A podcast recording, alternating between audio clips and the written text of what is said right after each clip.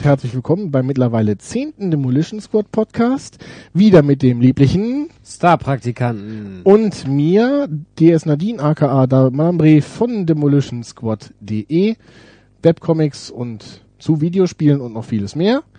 Wer sich nur über iTunes zu uns verirrt hat, schaut einfach mal, während ihr uns lauscht, auf die Webseite. Heute wieder mit einigen Spielen in den News, in Test und auch selbst wenn wir gleich durch sind, dann werde ich dem lieben Herrn Starpraktikanten noch ein bisschen was vorschwärmen.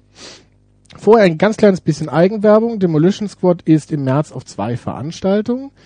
Ich werde dort zeichnen, einmal am 6. und 7. März auf der Runeco in Solingen, ist eine Anime-Convention.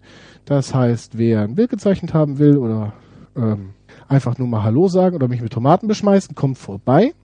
An meiner Seite werde ich auch von uns lieben Webcomic-Zeichnern haben das Fräulein Sarah Burini von Das Leben ist kein Ponyhof, den Herrn Peter Scharf von Andy äh, Tote Helden Comics Dämonika und den Hero Turtles sowie auch von der Union der Helden den Herrn Arne Schulenberg, der dort meines Wissens nach sich auch aufhalten wird.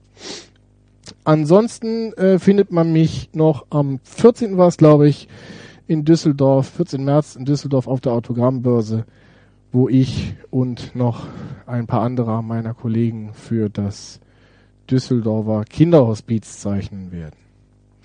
So, das war's an Eigenwerbung. Kommen wir zu den News.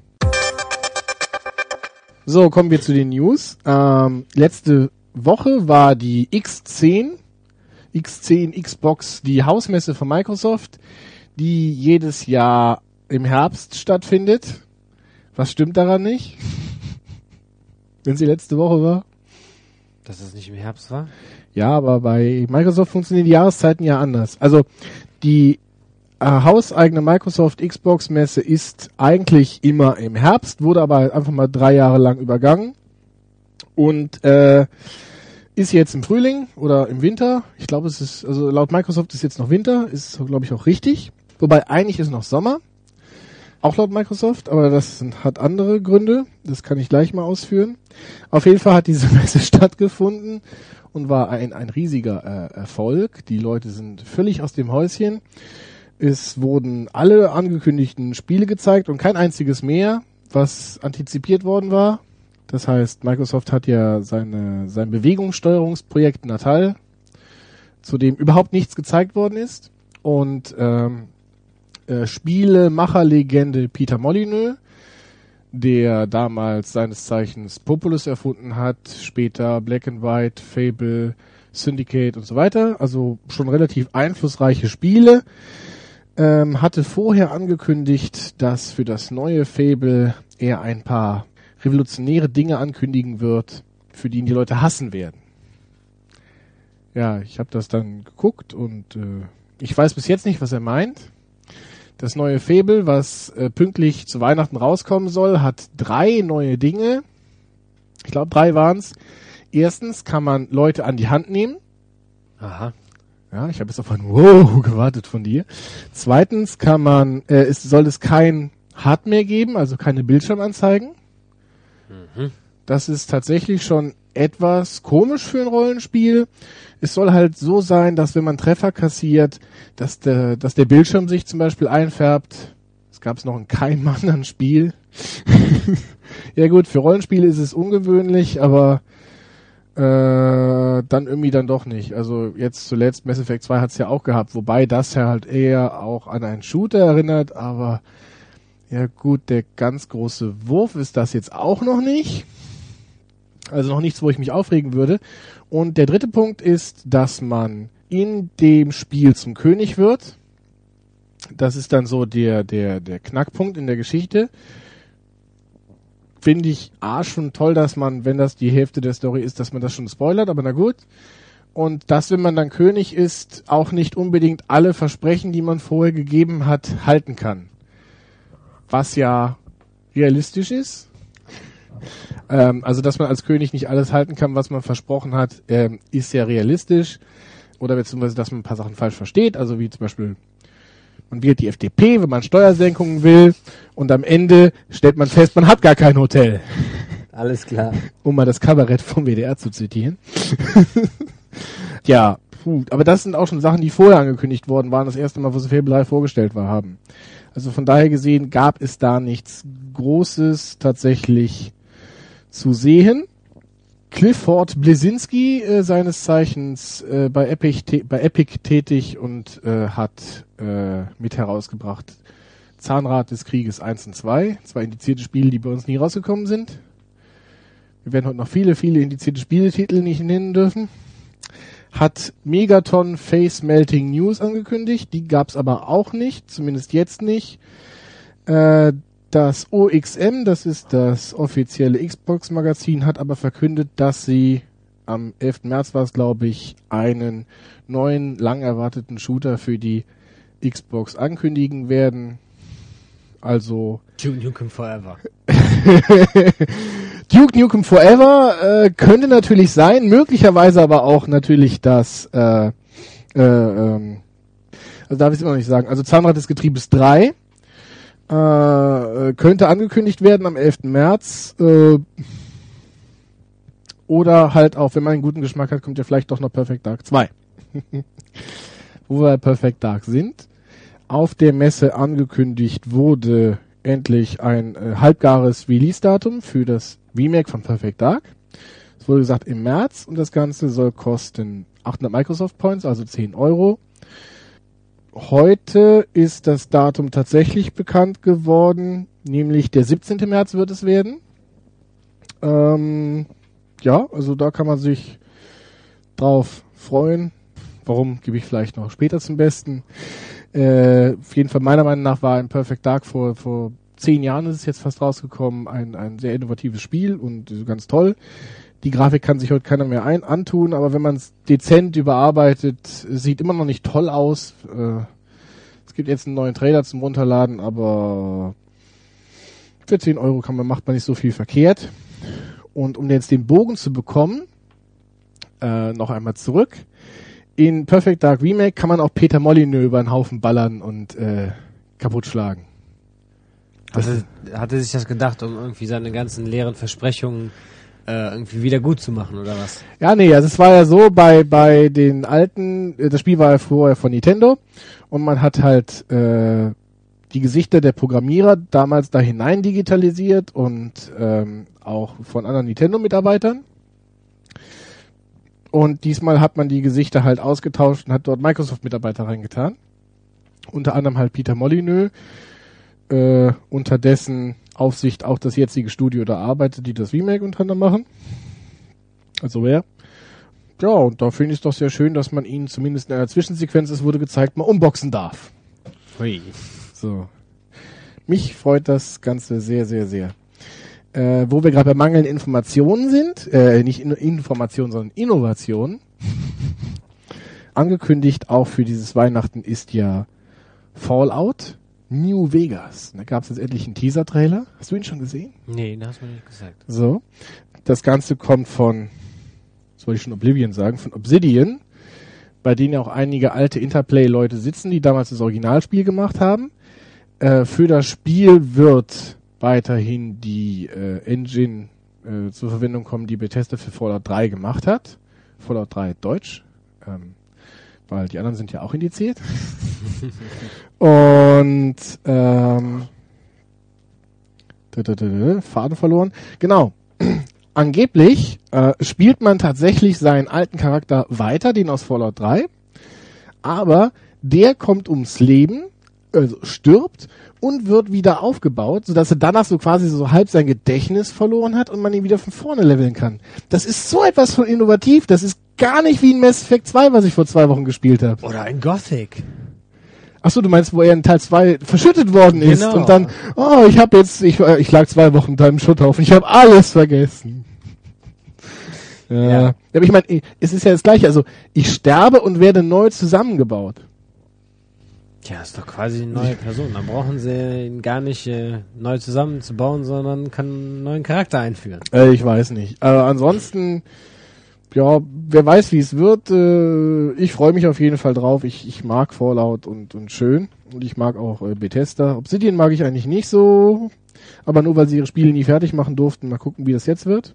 Aber ich glaube, diese Leute haben nie Dragon Ball gelesen, oder? Wieso? Ich Achso, meine, wenn man da es- 20.000 Mal stirbt. Nee, nee, weil man, weil man den, die, die, die können wohl den Schwierigkeitsgrad nicht weiter steigern. Und bei, bei Dragon Ball dachte man ja auch nach jeder Folge so, jetzt kann der nicht mehr stärker werden. Und es können keine stärkeren Gegner mehr kommen. Also, Aber es ging doch jedes Mal. ich fand bei den Fallout 3 Add-ons total schlimm, dass bei da, wo man nach, na, nicht Louisiana, aber halt in die Sümpfe fahren kann, dass da irgendwelche Hillbillies stärker sind als die scheiß Supermutanten. Na egal. Letzte vor, äh, letzte Megaton News äh, gestern oder vorgestern aufgeschnappt war, dass Street Fighter 4 fürs iPhone kommt. Oh, und wie bedient man das dann? Ja, keine Ahnung. Mit Schütteln. mit Schütteln. Also es gibt einen virtuellen Stick, den man wieder auf der Scheibe reibt und dann gibt es so vier aufgemalte Buttons, die man drückt. Also irgendwo, also erstmal kommt Street Fighter 4 nicht für ein Wii raus, weil der grafisch ja auch äh, gar nicht die Leistung hat. Dann kommt das Ding für das iPhone. Das ist fantastisch. Das ist, das ist fantastisch. Ein Spiel, das so eine, eine direkte Steuerung eigentlich braucht, auf einem Touchscreen zu spielen, also Ja, wie gesagt, äh, wir wissen ja noch nicht genau, wie sie es umsetzen, oder? es gibt ein Bild. Also sie haben tatsächlich so, so einen aufgemalten Stick, den man mit dem Daumen auf dem Touchscreen verschiebt und dann so vier Buttons. Also immerhin haben sie schon von sechs Buttons auf vier Buttons runter begrenzt, aber ich, die sieht auch relativ grafisch sah es sehr, sehr nett aus. Ich glaube einfach, die haben sich vertan und wollten das Ganze zu April veröffentlichen am ersten und das, äh, ich, ich glaub's nicht. Also ich habe es gesehen, aber ich glaub's nicht. Jetzt ohne, ohne Witz. Äh, äh, weiteres iPhone-Spiel äh, gestern, also für uns gestern, für euch vorgestern, endlich erschienen ist Plants vs. Zombies. Das direkt eine Vorschau, äh, das gibt's dann beim nächsten Videospiel-Podcast, da bin, sind wir jetzt nicht mehr zugekommen, oder bin ich nicht mehr zugekommen. Ist aber äh, ein sehr, mhm, ein sehr beliebtes äh, äh, Spiel, äh, vom PopCap Games ist es, glaube ich, den neuen Casual-Machern. Äh, das wird auf jeden Fall lohnen. Bin ich sehr, sehr gespannt. So, kommen wir weiter zum nächsten Thema.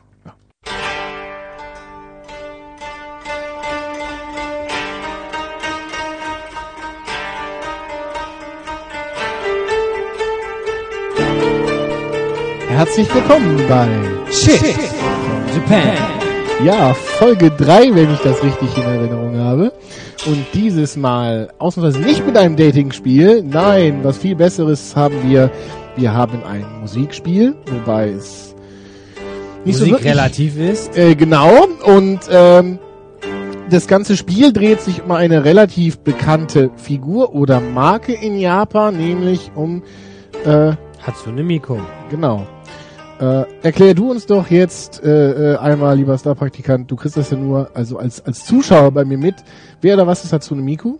Hatsune Miku ist ja so eine Art Sailor Moon verschnitten, wenn man sich ihre Frisur anguckt. Hat, Hatsune Miku ist ein Mädchen, ja, Ja, und mit einer Sailor Moon mäßigen Frisur, nur in blau äh, grün, und türkis. blau-grün. Blau-grün, ja, ist, ja, ja. Alles klar, widersprich mir nicht. so, und äh, diese Hatsune Miku hat eine ganz furchtbare computergenerierte Stimme, denn es ist tatsächlich ein Computer, der versucht zu singen. Äh, ja, genau. Also es gibt eine Software von Toshiba ist sie, glaube ich, die nennt sich Vocaloid oder Vocaloid oder wie auch immer. Und die zweite Vocaloid. Vocaloid. Und die zweite äh, Generation dieser Software wurde halt eingeläutet mit der Computerstimme, die halt dieser Hatsune Miku gehört. Die Stimme ist nicht wirklich aus dem Computer, es ist schon von einer echten Frau eingesprochen worden, die einzelnen japanischen Silben. Ähm, hört sich natürlich trotzdem dadurch, dass es wesentlich höher gepitcht worden ist und teilweise sehr komisch äh, die Silben ineinander einfäden, etwas äh, computergeneriert natürlich an. Fast Ähm, wie Stephen Hawking. Schon besser. Aber ähm, ja, es, es gibt halt dem Benutzer die Möglichkeit, im Computer eine künstliche Stimme zu erzeugen und diese, dieser Stimme auch eine Tonhöhe zuzuweisen, so dass man tatsächlich, wenn man jetzt äh, so ein, ein äh, One-Kid-Wonder ist und selber Musik äh, komponiert, ja, Techno ist jetzt nicht unbedingt komponieren, aber lassen wir das mal weg. Also, wenn man selber Musik macht, kann man sich halt jetzt auch selber seine Vocals mit dieser Software erstellen. Es gibt diverse äh, äh, diverse von diesen Vocaloid äh, wobei dieser halt am erfolgreichsten ist. Wie gesagt, diese Software kam damals mit der mit einer Anime-Figur halt auf der Packung daher. Das ist einfach die Figur, die damit assoziiert wird mit dieser Stimme. Also eigentlich nur ein Packungsmotiv. Es gab zwei, drei, zwei, drei Motive und das war's. Und alle anderen Vocaloid-Charaktere, die es vorher gab, waren auch nicht so sonderlich erfolgreich. Ähm, eigentlich erfolgreich genug, um es natürlich weiterzuführen. Das Charakterdesign von dieser Figur war allerdings exzeptionell gut. Meiner Meinung nach ist es eine, eine sehr schöne Farbkombo auch gewesen. Es gibt ein BMW hat einen Rennwagen nach dieser Farbkombo gemacht und wo auch ein Bild von Natsune Miku drauf ist. Das ist halt, sie hat türkisgrüne Haare und ein graues Kleidchen, was farblich äh, ein bisschen beknackt aussieht, aber ähm, schon. Warum schwarz ist eine Lichtfarbe? Die passt zu allem. Ja, natürlich. Also grau und schwarz und, und dieses knallegrün. Wie dem auch sei. Der äh, Markt in Japan ist ja noch ein bisschen ein anderer. Das heißt, es gibt dort einen Markt für Dojinshis. Das sind selbstgemachte oder nachgemachte Comics im Normalfall. Aber auch selbstgemachte Musik oder nachgemachte Musik. Und das heißt, jeglicher äh, äh, Mensch, der diese Software benutzt hat, hat einfach dieses das Design dieser Figur quasi auf seinem CD-Cover benutzen dürfen.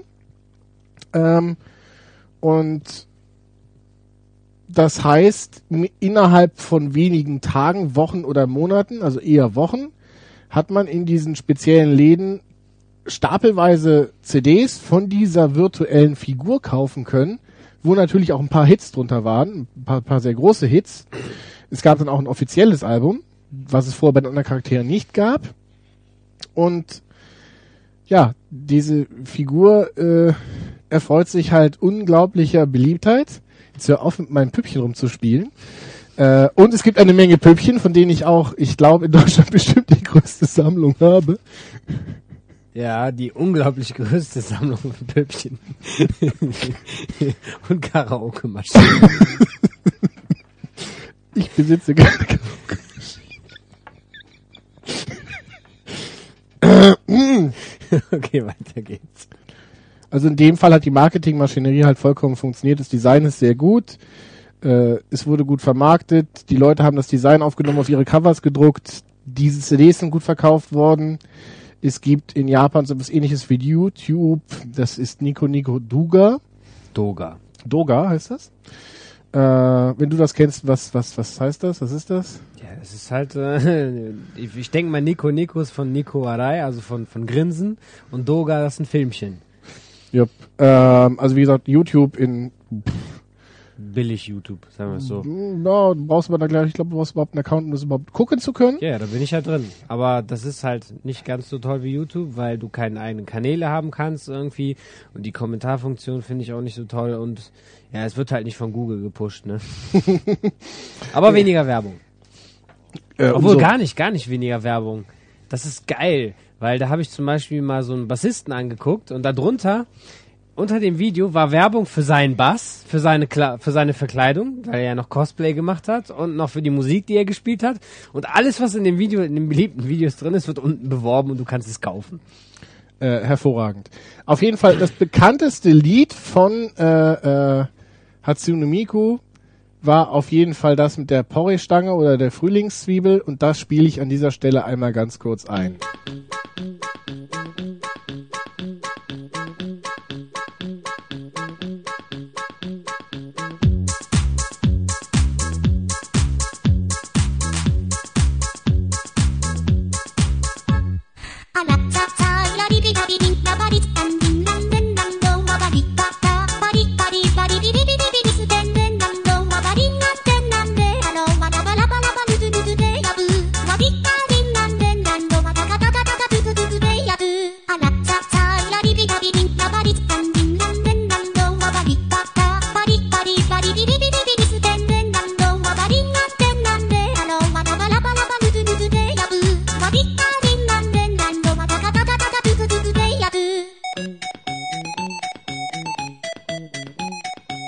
Ja. So. Passt eigentlich sehr gut das Lied zu dem Porre Nico Nico Duga Püppchen, das ich gerade in der Hand habe. Doga. Wie auch immer. Äh, wir haben völlig den Faden verloren. Eigentlich geht es um ein Computerspiel. Auf jeden Fall, wie gesagt, wir reden von einer künstlichen Computerstimme, mit der man Musik machen kann. Diese Musik ist später eingeschlagen. Es gibt eine Menge Merchandise-Kram, das heißt jetzt mittlerweile auf jeden Fall Merchandise-Kram. Äh, Handtücher, äh, lebensgroße Kissen, mit die man sich mit ins Bett holen kann oder halt irgendwelche Puppen. Und ähm, natürlich auch für die Leute, die an der Software interessiert sind, auch ähm, How-to-Bücher. Das heißt, wie geht man mit der Software um? Äh, da würde ich mich, wenn ich mal ein anderes Leben habe mit mehr Zeit, dann würde ich mich da auch gerne mal einschnapsen. Auf jeden Fall hat man es im Sommer letzten Jahres dann dazu gebracht, nach relativ kurzer Zeit ein Hatsune Miku PSP-Spiel rauszubringen. Das Ganze sollte schon im Januar 2009 erscheinen. Erschien dann erst Juni, Juli 2009. Vermutlich eigentlich ähm, aus dem Grund, dass man gemerkt hat, dass das Ganze nicht nur ein sehr kleines Kurzzeitphänomen zu sein scheint, sondern sich die Beliebtheit dieser Figur immer und immer weiter steigert, noch tatsächlich. Obwohl immer noch weitere Figuren in dieser Serie erscheinen, die alle nicht an den Erfolg von Natsuno Miku anknüpfen können. So ist es auch, wenn ihr, ich war ja äh, den ganzen Januar über in Akihabara in, in Tokio, wenn ihr aus dem Haus geht oder wo ich aus dem Haus gegangen bin, in jedem Laden lief Musik von ihr.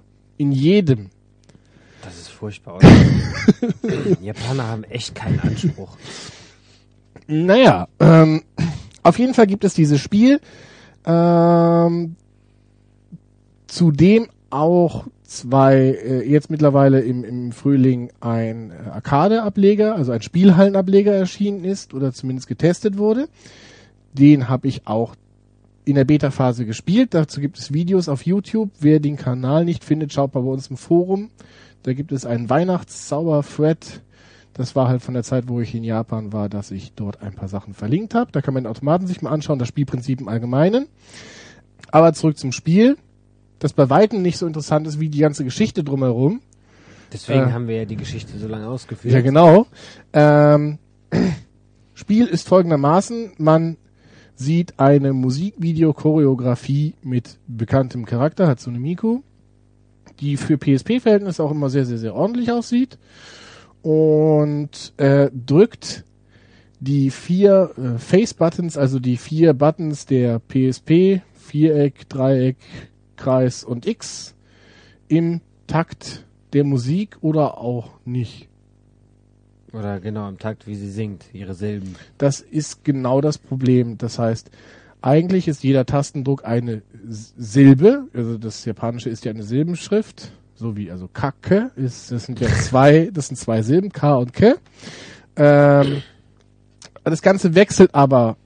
Das heißt, teilweise muss man synchron mit der Musik die Tasten drücken, teilweise synchron mit ihrer Sprache. Das Ganze ist sehr, sehr verwirrend und eigentlich muss man die Lieder auswendig lernen, wenn man tatsächlich ein, äh, wenn man das Ganze sehr, sehr gut schaffen will dadurch, dass die Videos, die im Hintergrund laufen, teilweise sehr überladen sind, also sehr, sehr schön, aber äh, trotzdem sehr, sehr anspruchsvoll für die Hardware, kann es sein, dass auf einmal das Ganze äh, anfängt zu ruckeln. Außerdem hat man noch die Lichteffekte von Bayonetta dazu genommen. das nicht. ja, also das Ganze fängt schon mal an zu ruckeln. Das Problem, wenn du ein Rhythmusspiel hast und dann im genau richtigen Moment drücken willst, aber der Computer schon gar nicht mehr so in der Schnelligkeit gerade funktionieren will. Ähm, gleichzeitig kann es auch sein, dass die Lichteffekte einfach die angezeigten Tasten ähm, zumindest schwerer erkennen lassen. Das heißt, man weiß überhaupt nicht mehr, was man gerade noch drücken soll, weil man erkennt es einfach nicht mehr. Nicht jedes Video ist zwangsläufig ein, ein Musikvideo. Es können einfach nur ein paar ablaufende Bilder sein. Es sind also mehrere hundert Fan-Artworks in diesem Spiel verbaut. Es sind natürlich auch mehrere, also ich weiß gar nicht, sind es 50 Lieder, ich weiß es gar nicht mehr, wie viele Lieder es in der PSP-Version sind. Das sind natürlich auch alles in dem Sinne keine professionellen Lieder, sondern Lieder von Privatpersonen. Also Dojinshi-Lieder, die du oder ich hätten, haben, hätten einspielen können und jetzt halt damit Geld verdienen. Tja. Ist auf jeden Fall, wenn man diese, diese Figur oder die, die Stimme mag, äh, ich persönlich mag dieses Prinzip eigentlich, dass es ja eine Art Open Source Charakter ist. Das heißt, ich kaufe diese Software und danach darf ich das Design dieser Figur für mich benutzen, um etwas zu bewerben. Man muss es sich ja so vorstellen, ähm, wenn ich ein Album rausbringe und würde eine Computerstimme drüber laufen lassen, ist das jetzt im Normalfall nicht sonderlich interessant. Ich würde es auf YouTube präsentieren und äh, das Ganze, wenn ich schon bekannt bin, würden die Leute es akzeptieren, ansonsten würden sie es wahrscheinlich nie danach suchen. Jetzt suchen die Leute alleine schon nach dieser Figur, nach der Software halt, die ich benutzt habe. Und dadurch, wenn mein Lied halbwegs was taugt, werde ich bekannt. Das ist schön. Das ist bekannt werden einfach gemacht. Ja, das ist quasi so. Stell dir mal vor, das, stell dir mal vor, das ist total fies. Du machst Comics, ja? Und kein Mensch interessiert sich dafür. Und dann machst du auf, machst du auch immer Comics zu Lizenzen, die die Leute interessieren, so Mass Effect 2 oder andere Dinge. Und plötzlich kommen die Leute auf deine Seite. Das ist eigentlich Beschiss, oder? Ja, also so im Prinzip, das würden echt nur Verbrecher machen, oder? Ja, also. äh, ja. ähm, zu dem Spiel gibt's ein Testtagebuch auf Demolition Squad, das befindet sich irgendwo bei den 2009er Sachen noch.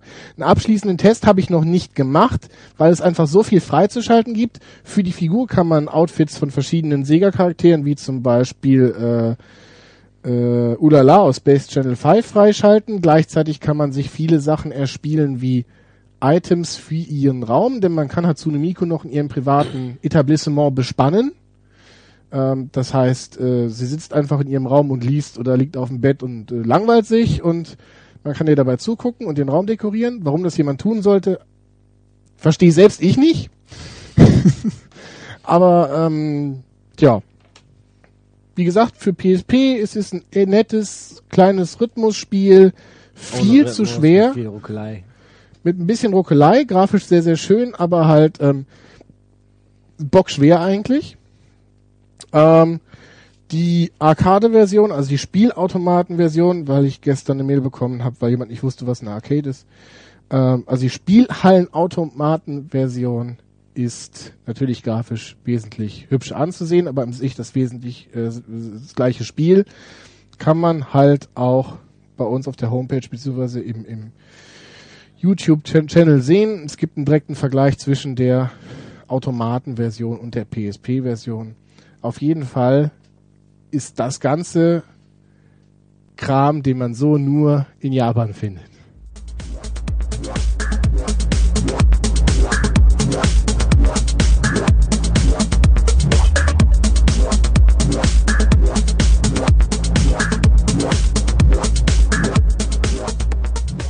So, kommen wir zu den Spieletests. Als erstes auf der Liste letzte Woche Donnerstag oder Freitag, Freitag rausgekommen, ist Fantasy Star Zero für die Nintendo DS. Das hat man letztens schon mal im Preview. Jetzt ist endlich nach einem Jahr und drei Monaten ziemlich exakt die deutsche Version unglaublich fix auf den Markt gekommen. Und hat sich das Warten gelohnt? Ja, ich weiß nicht, ob man da viel mehr Positives zu sagen kann, als wir schon zu der japanischen Version gesagt haben. Oder nicht gesagt haben. Also ich persönlich bin ja ein, ein äh, äh, Fantasy Star Online und Fantasy Star Universe äh, Fan. Hab dem Add-on auf dem PC auch fünf Sterne damals gegeben. Der PSP-Version immerhin noch vier Sterne. Ähm, ich glaube, du würdest dem, dem DS-Teil eher einen Stern oder null geben, wenn du könntest. Ja, doch. äh, da bin ich dieses Mal tatsächlich sogar relativ nah bei ihm. Äh, aus völlig anderen Gründen. Aber fangen wir einfach mal von vorne an. Also Fantasy Star ist ein Online, ähm, on, online wie offline Hack and Slay in, aus Third-Person-Perspektive. Ich bin stolz auf dich. Du Was hast nicht Rollenspiel gesagt. Hack and Slay RPG, MMO RPG, wie auch immer. Man wählt sich einen Charakter aus aus drei verschiedenen Rassen. Human, also Mensch, äh, Newman, Neumensch, das sind Klone, sehen aus wie Elfen mit spitzen Ohren und äh, Casts, das sind Roboter. Erstere sind auf normale Waffen spezialisiert, zweite auf Magie, dritte auf äh, Feuerwaffen und hat innerhalb dieser äh, äh, Rassen auch noch weitere Klassen und metzelt sich durch einen etwas anderen Storyverlauf, je nachdem, was für eine, was für eine Rasse man auswählt. Ähm, und sammelt halt, wie aus Spielen wie Diablo etc. bekannt, viele Ausrüstungsgegenstände, kann seinen Charakter damit hochpushen. Es gibt Rare-Items, also seltene äh, Gerätschaften zu finden. Und ja, das ist so dieses, dieses typische Online-Spielprinzip.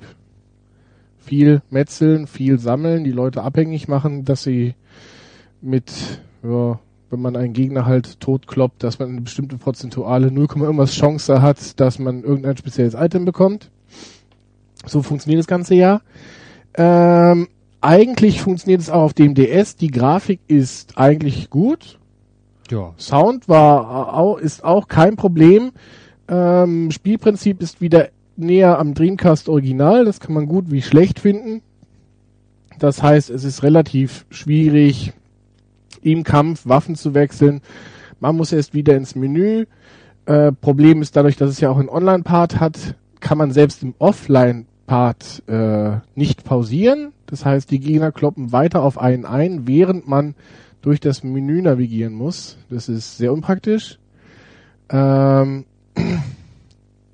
dabei musste man auch beim Dreamcast-Teil sagen, dass man so etwas hatte wie einen Analogstick. Das hat der Nintendo DS auch nicht. Ähm, das heißt, man konnte mit seiner Figur immer noch weglaufen, sehen, was auf dem Bildschirm passiert und gleichzeitig mit dem Digitalkreuz dann noch seine Ausrüstungsgegenstände umsortieren.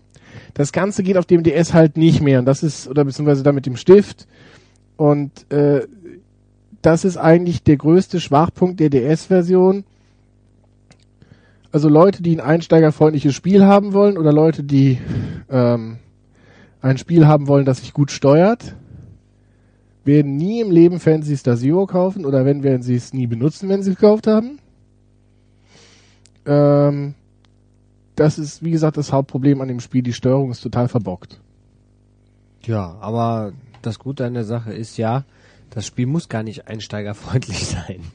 Weil die ersten, ich weiß nicht, äh, 50 oder 500 Kästchen, durch die man sich kämpft, sind eh so öde, dass äh, man es keine Herausforderung gibt.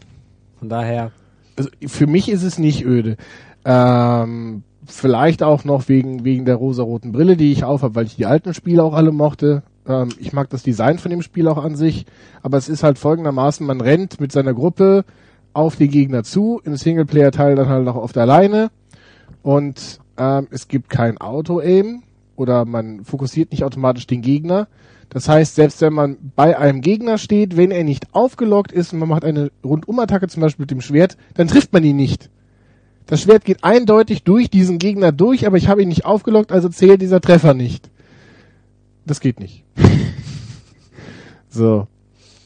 Ähm, zweites ist, das war auch schon am Dreamcast so, aber das ist schon über zehn Jahre her, deswegen ist es verzeihbar. Die Gegner laufen wie an, meistens wie an einer Perlenkette hinter einem her. Das heißt, eigentlich ist es so, man läuft ein paar Schritte, dreht sich um, kann wieder mit dem Gewehr meinetwegen auf die Gegner zielen. Und wenn sie nahe genug an einem dran sind, dann rollt man sich halt wieder weg und äh, geht an die andere Seite des Raumes und versucht das Ganze wieder zu machen. Das Ganze macht man so oft, bis halt alle Gegner tot sind. Dieses Wegrollen ist übrigens das Einzige, was ich tatsächlich neu gefunden habe in der DS-Version. Es gibt also ähm, quasi als, als Entschuldigung dafür, dass die restliche Steuerung so verbockt ist, eine Ausweichattacke, also ein, eine Ausweichmanöver, wo man einfach in eine Richtung wegrollt, die man vorher angeben kann. Und dann wird man nicht getroffen. So wie jetzt gerade bei Perfect Dark Zero, was wir vorhin gespielt hatten. wo du der Äh, Rollhero warst. Ich bin der Rolle Hero. Äh, ja, das zu Fantasy Star Zero. Ich werde es noch ein bisschen weiterspielen. Äh, Ich tendiere im Augenblick zu zwei Sternen, weil das Spiel an sich gefällt mir, aber äh, bis jetzt gibt es noch keinen Nintendo DS, der in meine Hände passt. Also selbst der DS LL, ähm, also ich krieg krampfige Finger nach spätestens einem Level. Ich finde es ganz, ganz furchtbar. Also ich kann es nicht ohne körperliche Schmerzen durchspielen. Na dann, das beweist doch dein Commitment an das Spiel, wenn du es durch hast. Ja, das ist unglaublich. Also, das ist jetzt auch nicht übertrieben. Ich habe tatsächlich körperliche äh, Schmerzen. Ich habe krampfige Hände, wenn ich das Spiel spiele, weil die ich habe a große Finger, die sind halt trainiert und äh, der DS ist klein und äh, geht halt gar nicht. Das liegt wohl an der Zielgruppe, nämlich den Zwölfjährigen. Ich glaube nicht, dass das für irgendeinen zwölfjährigen Einsteiger freundlich genug sein wird. Das werden wir sehen, muss ich ausprobieren. An einem zwölfjährigen Ja. Du hast ja noch die japanische Version. Mal gucken, wie er da durchsteigt. Alles klar, mache ich. Gut. So, wir hatten es ja das letzte Mal schon in den News. Anfang März erscheint bei uns Yakuza 3. Das Ganze kam vor über einem Jahr schon in Japan raus unter dem Namen Ryuga Gotoku 3, wo übrigens jetzt auch bald Teil 4 rauskommt. Aber dann fassen wir uns nicht weiter.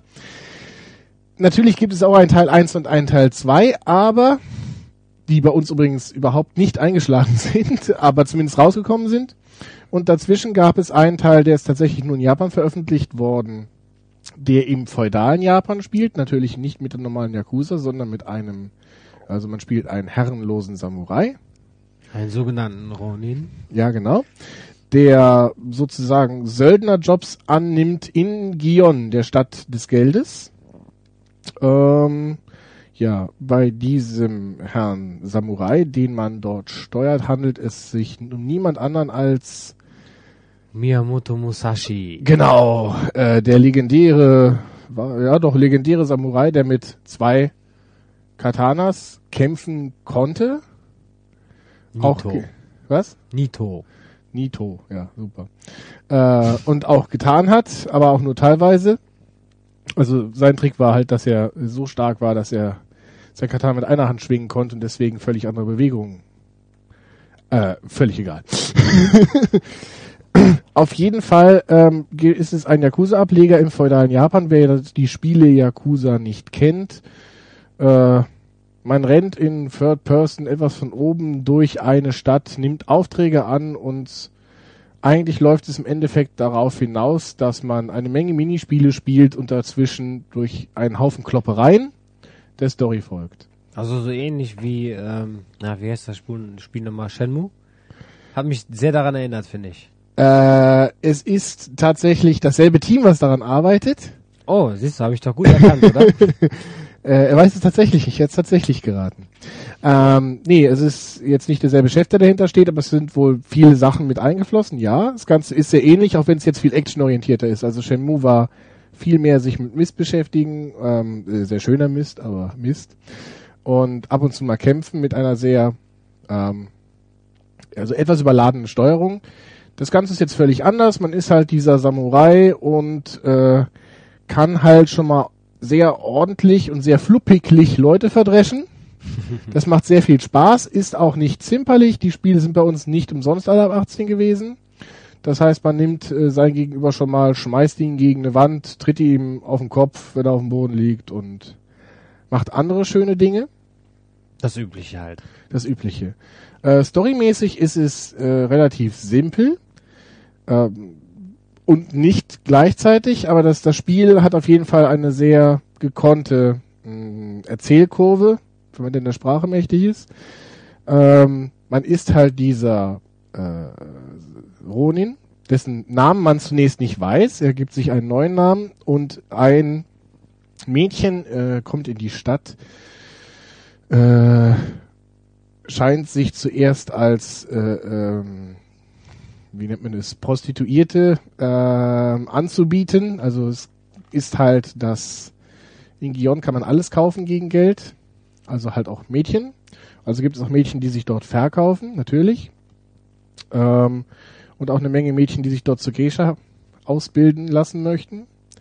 Also wie gesagt, kommt ein kleines Mädchen in den Ort rein, sieht ziemlich zusammengeprügelt aus und sucht halt eure Person. Und an dieser Stelle merkt man schon, dass dieser Musashi ein herzensguter Mensch sein muss, da er sich natürlich sofort auf sie stürzt, um ihr zu helfen, Also gar nicht. nur gegen Geld. Ähm, bis er etwas bei ihr sieht, das er unbedingt haben will, nämlich sie hat eines seiner Schwerter aus seinem alten Leben. Ähm, dieses Schwert hat sie bei ihren Eltern gefunden, denn er hat ihre Eltern getötet, angeblich. Und deswegen hat er als Söldner auf einmal den Auftrag, Miyamoto Musashi zu töten bekommen. Dabei haben die Eltern das Schwert nur bei Ebay gekauft. Bestimmt. Also sein Auftrag ist, sich selber zu töten. Sehr, sehr, sehr geil. Ähm, ja, und eure Aufgabe ist es dann, der Story zu folgen. Wie immer. Ähm, dabei gibt es viele Rückblenden in seinem eigenen Leben, auch über die, die Kriege, die in dieser Zeit stattgefunden haben. Ähm, das Ganze ist höchst professionell intoniert. Die Gesichter der Hauptcharaktere sind auch meistens den Synchronsprechern nachempfunden. Also wer schon ein paar, äh, wer schon mal zwei, drei japanische Filme geguckt hat und deswegen auch alle japanischen Schauspieler kennt, die überhaupt was können, wird auch ziemlich viele Gesichter äh, wiedererkennen. Und äh, ja, wer Yakuza 1 und 2 kennt, weiß eigentlich, was ihm erwartet. Es ist dasselbe halt nur im feudalen Japan. Was hältst du da von der, von der ganzen Sache? Du hast es, ich, ich habe es ja länger gespielt. Äh, leider ist Nils heute nicht da, der hat es noch viel länger gespielt und ähm, aber du hast ja immerhin auch, ich glaube, ein halbes Stündchen, Stündchen, Stündchen, glaube ich, hast du. Ja, da habe ich mich durch die Tutorials gekämpft. Also die Kämpfe waren schon recht abwechslungsreich. Und äh, ansonsten hat mir das schon ganz gut gefallen, wie die Stadt aufgemacht hat, weil es war wirklich viel los. Ähm, war nicht so leer wie zum Beispiel Morrowind. Warum haust du immer auf Morrowind drauf? Also wie gesagt, äh, ja, es wäre hilfreich, wenn man Japanisch kann, um der Story zu folgen. Natürlich gibt es im Internet auch einige Guides. Spielt der Nils das auf Japanisch? Ja, ich sitze da neben ihm und übersetze mit. Ach so. Also, ähm, und ähm, ansonsten ist es auch nicht schlimm. Wer die anderen Spiele kennt, weiß, wie es funktioniert. Normalerweise ist euer Missionsobjektiv, äh, euer Missionsziel ist immer auf der Karte rot markiert. Das heißt, man folgt einfach äh, diesem roten Punkt und schlägt dann zusammen, was dort ist. Das ist im Normalfall das, was ihr tun müsst. Ähm, dann hat man immer noch einen, einen, nett zu, einen nett zu spielenden Brawler. Und spätestens, also wer zu faul ist, den Internet-Tutz zu folgen, der kann immerhin noch anhand der Bilder so in etwa ahnen, worum es geht. Und hat jetzt ja auch von uns eine ganz kleine Einführung in die Story bekommen. Aber lohnt sich auf jeden Fall. Das Spiel gibt's als Import mittlerweile sehr, sehr günstig. Es ist ja auch nicht mehr neu. Das Ganze kam kurz nach dem Launch der PlayStation 3 raus. Aber lohnt sich jetzt halt nochmal darüber zu sprechen oder das nachzuholen, kurz bevor Yakuza 3 rauskommt. Ein weiteres Spiel, das wir nachholen müssen, nicht weil wir es so spät bekommen haben, sondern weil uns bei einer anderen Aufnahme der Computer abgerotzt ist, ist äh, Resident Evil Darkside Chronicles. Kam raus noch, oh Gott, ich glaube im Dezember und ist ein ist der zweite Ego-Shooter auf dem Wii. Du meinst Ähm, äh, Lightgun-Shooter. Genau, äh, der zweite Lightgun-Shooter auf dem Wii der Resident Evil-Serie. Ähm, das heißt, man folgt äh, den Ereignissen aus den Resident Evil-Spielen. In diesem Fall ist es Resident Evil indiziert und Resident Evil indiziert sowie ein neues Kapitel. Es ist super, wenn man die Titel nicht nennen darf. ähm, äh, erzähl du was darüber, dass es länger gespielt als ich. Ja, wie gesagt, es ist ein Lightgun-Shooter. Man, das heißt, man kann seine Figur nicht frei bewegen, sondern fährt auf einer Art Geisterbahn oder so Schienendingens und muss halt nur die Gegner zerschießen, die auf einen zukommen. Ähm, ja, das Ganze spielt in dem Resident Evil-Universum.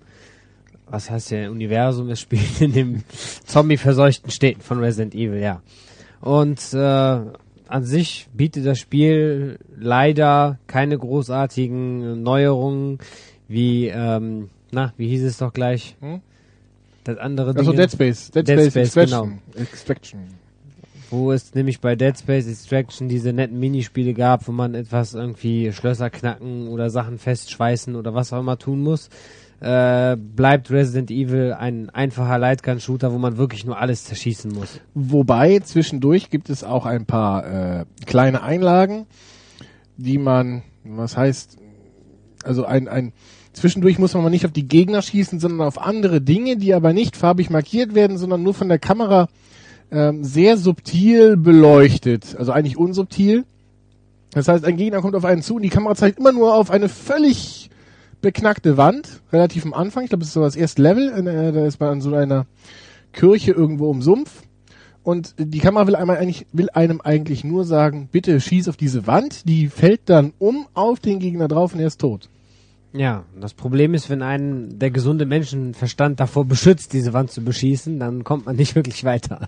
Ja gut, also es gibt dann halt diese Leute, die nicht so viele Computerspiele oder Videospiele spielen, denen fällt das nicht auf. Das heißt, Star-Praktikant ist an der Stelle mehrfach gestorben, bis ich ihm zugeschrieben habe, was er machen muss. Weil das für mich absolut offensichtlich ist, ja. Ähm, aber für den Normalo vielleicht nicht Das unbedingt. ist auch einer der Gründe, warum wir nie zusammen einkaufen gehen oder so. Wir sind nicht zusammen. Warum soll ich mit dir zusammen einkaufen gehen? Äh, lassen wir das. Du verstehst mich nicht. ähm, ansonsten im Vergleich zum, zum letzten Resident Evil Lightgun Shooter auf dem Wii, der auch initiiert ist, soweit ich das weiß, ähm, gibt es dennoch ein paar kleine Veränderungen. Das heißt, ähm, erstens ist die Dynamik meiner Meinung nach und die Trefferrückmeldung meiner Meinung nach jetzt viel, viel besser. Ähm, in dem vorhin angesprochenen Dead Space Extraction ist es ja so, dass die Kamera immer sehr, sehr, sehr wackelig ist. Äh, das heißt, man ist wirklich im Kopf seines Charakters, Charakters drin, der, der diesen halt auch mal schnell hin und her bewegt, wenn er sich hektisch umguckt, etc. pp. Ähm, das Ganze ist jetzt auch vermehrt in Resident Evil Darkside Chronicles. Das heißt, es ist teilweise schwerer, die Orientierung zu behalten, schwerer etwas zu treffen oder meinetwegen auch schwerer auf Punkte zu spielen, aber es ist sehr viel dynamischer und man fühlt sich viel mehr in das, in die Umgebung eigentlich mit hineingezogen. Von daher gesehen sehr, sehr viel schöner. Das zweite ist, äh, man kann natürlich, wie immer in diesen Spielen eigentlich, natürlich Koop spielen. Wobei äh, man sich die Munition teilt. Das ist total interessant. Das heißt, wenn beide dieselbe Waffe nehmen, äh, benutzt man auch denselben Munitionsvorrat. Das heißt, es kann sein, dass man die Schrotflinte mitnimmt, der Partner ballert die Schrotflinte leer, man hat selber dann eine Schrotflinte mit null Schuss. Das ist schön. Teilt man sich auch denselben Munitionsclip oder hat man dann jeder einen eigenen doch? Äh, das weiß ich jetzt nicht, aber ich glaube, den Munitionsclip sollte es vielleicht noch selber behalten. Alles klar. Aber äh, etwas komisch halt, aber doch sehr, sehr nett. Gibt's denn so Teameinlagen wie bei Dead Space, dass der eine die Zombies zurückhalten muss, während der eine irgendwas anderes machen muss? Ähm, man muss teilweise die Zombies von seinem Kollegen runterschießen. Das heißt, es kann schon mal vorkommen, dass man den anderen retten muss. Es gibt auch äh, Teile, ist jetzt schon ein bisschen her, dass wir es gespielt haben. Wir hatten es eigentlich für den vorletzten Videospiel-Podcast äh, einbauen wollen. Es gibt auch Momente, wo man selber beim Sound klettert oder sich rüberhelfen muss. Ich glaube, da musste man auch etwas in bestimmter Reihenfolge drücken, damit das funktioniert. Wenn ich mich richtig erinnere. Bin ich jetzt aber gar nicht hundertprozentig sicher. Also im Endeffekt, äh, mein Fazit zu dem Spiel, ähm, dadurch, dass die, der, der Sound, die Atmosphäre, wie gesagt, ist auch viel besser und die Grafik eigentlich für Wii-Verhältnisse auch sehr schön ist, äh, macht es Spaß, diese ganzen alten äh, Erinnerungen aus den äh, Leon und äh, wie hieß die andere, Claire, Claire Redfield spielen, ich darf die Titel ja nicht nennen, ähm, in schöner Grafik halt wieder durchzuleben. Ähm, wie gesagt, auch mehr Spaß als im, im letzten. Und wer sich nur einen Lightgun-Shooter demnächst kaufen will oder mh, überhaupt vorzukaufen, sollte eine eigentlich lieber doch Dead Space Extraction nehmen, meiner Meinung nach. Der ist dem Ganzen jedoch noch etwas überlegen, aber wer vielleicht Lust auf einen Resident Evil Lightgun Shooter hat, das ist der beste, meiner Meinung nach. Und äh, na gut, die, die es damals auf der PlayStation, PlayStation 2 gab, waren noch richtig scheiße. Aber ähm, Lohn ist ein, ist ein schöner Titel, kann man spielen, halt auch zu zweit. Das heißt, es ist ein netter Spaß vom Fernseher. Und dann gruselt man sich auch nicht wirklich, wenn man keine Schisserfreundin hat. Vor zwei Wochen, also jetzt mittlerweile vor zwei Wochen, wenn ihr das Ganze hört, erschienen ist ein Xbox Live-Spiel namens Chime. Ich glaube, eigentlich testen wir relativ wenig Xbox Live-Spiele oder PS3 oder Wii Online-Spiele. Das Ganze hier ist aber eine Ausnahme. Ähm, du darfst auch mal wieder arbeiten. Was ist das für ein Spiel? Ja, das ist so ein Puzzlespiel, Mhm. in dem man, ähm, ja, also ein Puzzle-Musikspiel sogar. Denn äh, es läuft die ganze Zeit eine ziemlich coole Background-Musik und man muss versuchen, ja, große Kästchen zu machen aus so einer Art Tetris-Blöcken. Ja. Und ähm, wenn man es schafft, ein Kästchen äh, zu machen, das größer als drei mal drei Felder ist und dann irgendwie so, so eine Art Lichtstrahl darüber wandert, dann Es ist genau, also wie in dem Spiel Lumines, falls es jemand kennt, wandert immer wieder eine Taktlinie über den ähm, Bildschirm und spielt sozusagen eure Kästchen an. Und in jedem Kästchen, was sich gerade auf diesem Bildschirm befindet, äh, ist dann ein Ton oder äh, einfach ein Soundsample, was dann losgelassen wird. Das heißt nur ein, ein Wort aus dem Gesang oder äh, äh, eine Gitarre, eine Geige oder irgendetwas. Und man steuert halt quasi dem aktuell spielenden Lied immer mehr äh, Instrumente bei. Ja, das heißt, je mehr Kästchen man gleichzeitig offen hat, desto mehr Musik gibt es, aber die sind auch nur eine beschränkte Zeit lang offen. Die laufen nämlich voll mit, ja, in dem Fall, wo wir gespielt haben, mit so einer rosanen Farbe. Und wenn die ganz voll sind, dann kann man die auch nicht mehr vergrößern. Man kann diese Zeit dann nur verlängern, indem man diesem Kästchen eine Zeile hinzufügt. Ja, genau. Also das Kästchen, wenn man ein Kästchen gelegt hat, dann mindestens, wie gesagt, einmal drei Feldern, läuft voll. Äh, je nachdem halt in welcher Farbe wie das Level halt gerade ist. Das ist halt äh, unrelevant. In der Zeit, wo man, wo das sich ganze, wo das Ganze sich füllt, kann man halt weiter anlegen. Man kann immer dran bauen in eine von den beiden Richtungen und äh, halt quasi auch das Kästchen über die ganze Bildschirmbreite oder Bildschirmhöhe ziehen. Je nachdem wird dann der Ton, der angespielt wird, auch dementsprechend länger. Ähm, oder ist halt dann auch ein anderer Ton. Gleichzeitig kann man auch mehrere Kästchen gleichzeitig bauen, wenn man fix genug ist. Wobei ich glaube, mehr als zwei, drei wird man dann nie schaffen. Ähm, sodass auch mehrere Töne dann gleichzeitig kommen. Ja.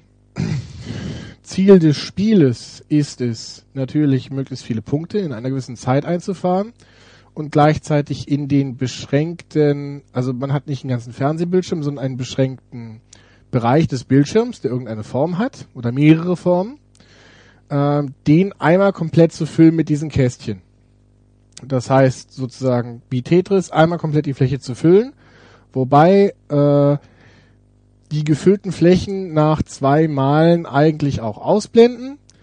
Sie sind dann immer noch markiert, das heißt, hier wurde was weggesprengt oder äh, äh, weggebeamt sozusagen. Das heißt, diese Stelle ist quasi abgearbeitet. Man kann dann wieder in die andere Richtung neu anlegen, neu anbauen. Das heißt, selbst wenn man wie in Tetris mal so ein kleines Löchlein drin hatte, wo man das Ganze nicht auffüllen konnte, weil gerade kein passender Stein kam, kann man dort äh, trotzdem sich weiter versuchen. So, was gibt's sonst noch zu sagen? Wie gesagt, die Musik ist eigentlich äh, also variantenreich, aber größtenteils eigentlich sehr gut. Das Spiel kostet bloß 5 Euro, beziehungsweise 400 Microsoft Points und 60% des Erlöses werden auch für einen guten Zweck gespendet. Ähm, ich habe jetzt vergessen welchen. Scheint ein sehr guter Zweck zu sein. Es ist zumindest nicht der gute Zweck, dass es mir gespendet wird, aber es gibt bestimmt noch viel bessere Zwecke. Und ähm, ja, äh, genau, da gibt es auch ein sehr, sehr nettes Achievement. Es gibt immer diese Achievements, wenn man etwas Bestimmtes im Spiel äh, freigeschaltet hat oder gespielt hat, nämlich das Achievement Gute Fee.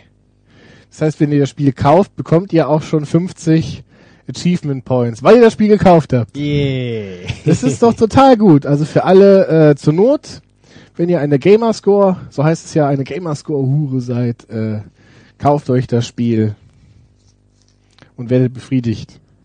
Also auf jeden Fall von mir eine klare Kaufempfehlung. Kommen wir zu den iPhone-Spielen. Welches Spiel sollen wir zuerst machen? Hochehrwürdiger Star-Praktikant. Mass Effect? Ja, fangen wir an. Ähm, Mass Effect, und zwar nicht Mass Effect 2 und auch nicht Mass Effect 1, sondern Mass Effect Galaxies hieß es. Fürs iPhone ist schon was älter, aber jetzt rausgekramt, da Mass Effect 2 heraus, draußen ist und wir es letzte Woche auch getestet haben. Und wenn man Mass Effect Galaxies durch hat und auch einen EA-Account hat und den Service-Account hat und das Spiel gekauft hat für Xbox oder halt auf PC, kriegt man ein spezielles Item. Aber erstmal, was für ein Spiel ist das? Ist das dasselbe wie auf der Konsole? Fast. Also, Fast. ja, doch. Die Leistung ist ja fast dieselbe von dem iPhone und der PS3 oder der, der Xbox, 360. Xbox. Ja. PS3 gibt's nicht. PS3 gibt's nicht. Oh mein Gott, das ist wie ungebildet dein Praktikant ist. Ja, aber nee, das hat mich so ein bisschen an diese alten Schüttelspiele erinnert, wo du diese Kugel hast, die du durch so ein Labyrinth durchlenken musst. Weil das ist ja tatsächlich so ein Spiel in der Richtung, ne? Man hat ja seinen, seinen Charakter da. Also bei Schüttelspiel denke ich ja an was anderes. War ja klar, dass du an sowas denkst. Also diese, einfach diese, diese alten Labyrinthe, wo man so zwei Rädchen an jeder Seite hat und dann kann man den Neigungswinkel bestimmen. Ja, das ist die große Tischversion, aber das, da wir jetzt vom iPhone sprechen, es gibt ja auch diese kleine Version, wo du das einfach nur in der Hand hältst. Ach so, ja, mit diesen, das war auch für ein Überraschungsei, glaube ich, teilweise drin oder so etwas. Ja, für ein Überraschungsei war es dann doch ein bisschen zu Ja, das groß. gab's auch, mit so einem kleinen Metallkügelchen oder so etwas. Ja, ungefähr so groß wie ein Taschenrechner waren die meisten. Oder hier wie so ein Konsolen äh, Modul. Äh, Modul, genau, Cartridge. Ja, und dann hat man halt seinen Charakter, der von alleine schießt. Man muss nur das Ziel auswählen, wobei er sich automatisch auch so ein eins sucht. Man muss halt nur ein Ziel auswählen, wenn man ein anderes haben will, als er sich ausgesucht hat. Das heißt nochmal noch mal einen Schritt zurück. Das heißt, wir sehen, es ist kein 3D, wir sehen das Ganze von oben, so eine Art Labyrinth. Das sind allerdings halt die Räume und da sind halt Gegner, die rumschwirren. Richtig. Richtig. Das ist so ein bisschen sieht's aus wie Alien Breed auf dem Amiga oder Alien Syndrome auf dem Master System. Ähm, hey, in beiden Spielen kommen Alien, kommt Alien vor. Vielleicht haben die voneinander abgekupfert. Das kann sein. Stimmt. Verdammt. Und ähm, dadurch, dass das iPhone keine Knöpfe hat, steuert man halt die Figur dadurch, dass man einfach den äh, äh den Boden unter ihm sozusagen wegbewegt. Also ja, man muss es neigen und dann rollt er dahin. Er rollt erst ein bisschen dick, er rollt dann quasi dahin und schießt dabei wie ein Wilder um sich. Ja. Ja, und äh, was muss man dabei noch machen? Man muss Kisten zerballern auch. Die muss man dann natürlich immer manuell dann anwenden, äh, an, anwählen. Und dann, dann schießt er die kaputt und dann können da Items drin sein oder es liegen auch Items einfach so auf dem Boden rum. Also Health oder Schild oder was es da alles so gibt. Das heißt, manuell auswählen kann man, muss man nicht. Das heißt, eigentlich steuert sich das Spiel oder spielt sich das Spiel ja fast von alleine. Fast, ja. Ja. Vor allen Dingen habe ich gemerkt, dass man auch oft einfach nur stehen bleiben kann und die Gegner kommen auf einen zu und irgendwann kommen sie dann in Schussreichweite und dann schießt er die automatisch ab. Ja, also der der ähm, Haupt Hauptspielmechanik ist halt mal mit seiner Figur die um die Ecke zu buxieren, ein paar Schüsse abzugeben, bevor der Gegner sich umdreht, wieder hinter der Ecke zu verschwinden oder wenn seine Salve ankommt, wieder hinter der Ecke zu sein. Mist, also, so hätte ich die besiegen können. Ja, so. Ähm, wenn man das nicht schafft, gibt's halt noch Health Packs und, und Shield Power-Ups in Kisten, die man zerballern kann. Man kann also halt auch ein Ziel fest vorgeben, indem man einfach die Gegner antippt auf dem Bildschirm. Und ansonsten gibt es aber auch noch auf der rechten Seite des Bildschirmes Sachen wie die Biotikfähigkeiten und ähnliches, also Spezialfähigkeiten einfach zum Anwenden. Ah, das wäre doch eigentlich eine sehr coole Idee, wenn man dann mehrere iPhones nebeneinander packen kann und sich den zuschieben kann, den Helden, oder? Es gibt ja dieses Spiel, wo man von einem ins andere iPhone Ball reinschießen kann. Dieses Pong-mäßige. Das kenne ich nur von der Werbung. Ich habe selber nie gespielt, ja. Ja, und wenn es das mit dem gäbe, das wäre ja wohl perfekt. Dann, dann schiebe ich dir den Helden zu, wenn ich gerade keinen Bock habe, dann spielst du ein bisschen, dann schickst du mir den wieder zurück. Wenn du mir da schon sagst, dass du dann keinen Bock mehr hast, äh, wie lange motiviert das Spiel? Ja, mich hat's nicht so lange motiviert, ganz ehrlich gesagt. Hast du länger als fünf Minuten gespielt? Äh, nein. Ich habe dieses Schafspiel da von dir, dieses Schlafspiel ausprobiert. Ach so, ja gut. Äh, das war aber leider auf 10 Minuten beschränkt. Ja. Deswegen mehr als ein Nickerchen ist da in der Trial-Version nicht rauszuholen. das, äh, immerhin bist du bei Mass Effect Galaxy nicht eingeschlafen. Also Spiel ist, ist nett, steuert sich vernünftig, also funktioniert. Also es gibt viel schlimmere Touch- und, und Kippsteuerung, finde ich. Ähm, die die äh, Neigungssteuerung justiert sich auch jedes Mal neu oder wird jedes Mal neu kalibriert, wenn man Pause drückt. Das heißt, wenn man Pause drückt und äh, macht zwischendurch was anderes, was weiß ich, hat vorhin noch im Stehen gespielt und äh, sitzt dann auf dem Pott, dann äh, ist das Ding auch neu kalibriert, man kann es auch anders halten. Auf das funktioniert. Pod benutzt du dein iPod, so, so. Ja, iPod. Ja. Und äh, ja, kann man mal spielen, muss man nicht, ist eine nette kleine Zusatzstory. Das sind zwei der Charaktere, die auch bei Mass Effect 2 vorkommen, auch wenn sie sich nicht unbedingt ähnlich sehen. Also man hat unter anderem die äh, äh, Miranda aus dem Spiel, das war die mit den beiden schlagkräftigen Argumenten und die den Jacob Jacob Taylor hieß er glaube ich, der eigentlich aber nur mit der Spielfigur die Ähnlichkeit hat, dass er schwarz ist. Das ist eine äh, Fähigkeit. das ist eine Fähigkeit, schwarz sein. Ansonsten ist das, das Charakterdesign völlig anderes. Also er hat dieselbe Hautfarbe, aber ansonsten sieht diese Person völlig anders aus. Ach so.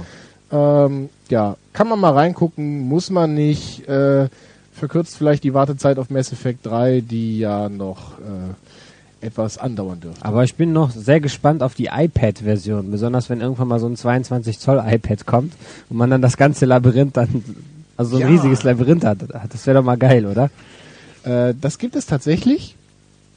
Ähm, äh, ein paar Studenten haben das, glaube ich, gemacht. Also die haben ein, ein iMac, der eh quasi nur ein großer Monitor ist mit dem Computer drinnen und dem Fuß. Die haben den Fuß abmontiert, äh, eine Neigungssteuerung Steuerung eingebaut und dann siehst du, wie die so ein Labyrinthspiel mit einer Kugel drin auf diesem 22 oder was weiß ich 30 Zoll Monitor spielen. Ja, geil. Mit zwei Leuten müssen die das Ding auch hochhalten. Ist ja auch dementsprechend schwer.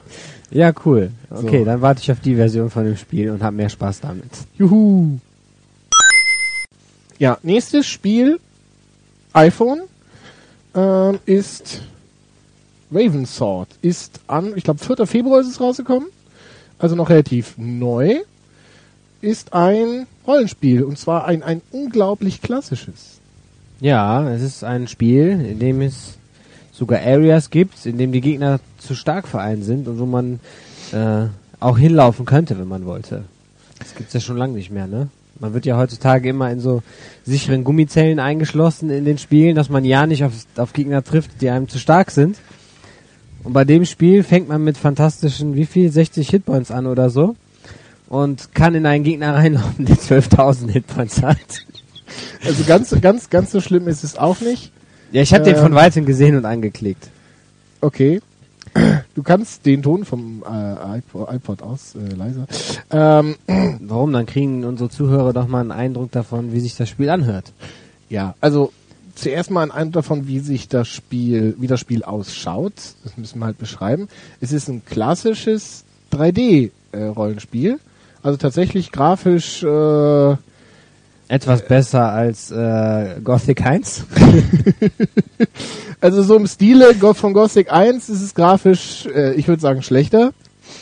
Ähm, aber äh, äh, äh, es gibt halt eine, eine, ein kleines Dorf, in dem man startet. Die Leute gehen auch ihrem Tagewerk nach. Also beziehungsweise sie Du meinst den einen, der im Boden rumstochert mit es gibt seinem ein, Stock, ja, ja? genau, es gibt zumindest ein paar Animationen. Das heißt, einer fegt, einer stochert im Boden rum und, Und, einer ähm, haut mit dem Hammer gegen ein Haus.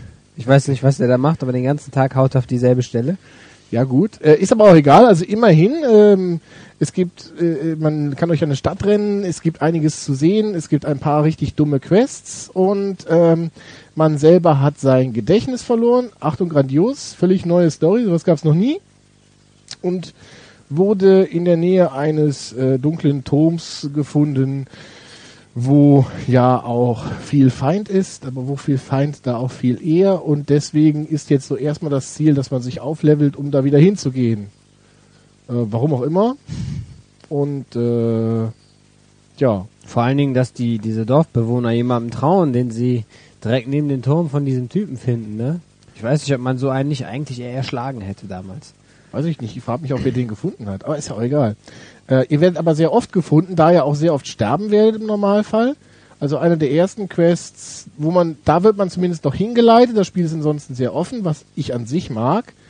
Ähm, wenn ihr wieder aufwacht oder zu euch kommt, gibt es eine kleine Quest, ihr dürft zehn Ratten töten. Das ist auch brandneu, gab es in noch keinem anderen Rollenspiel. Dafür bekommt ihr einen Holzknüppel. Ähm, und habt dann euer erstes Geld verdient. Danach steht ihr komplett im Regen.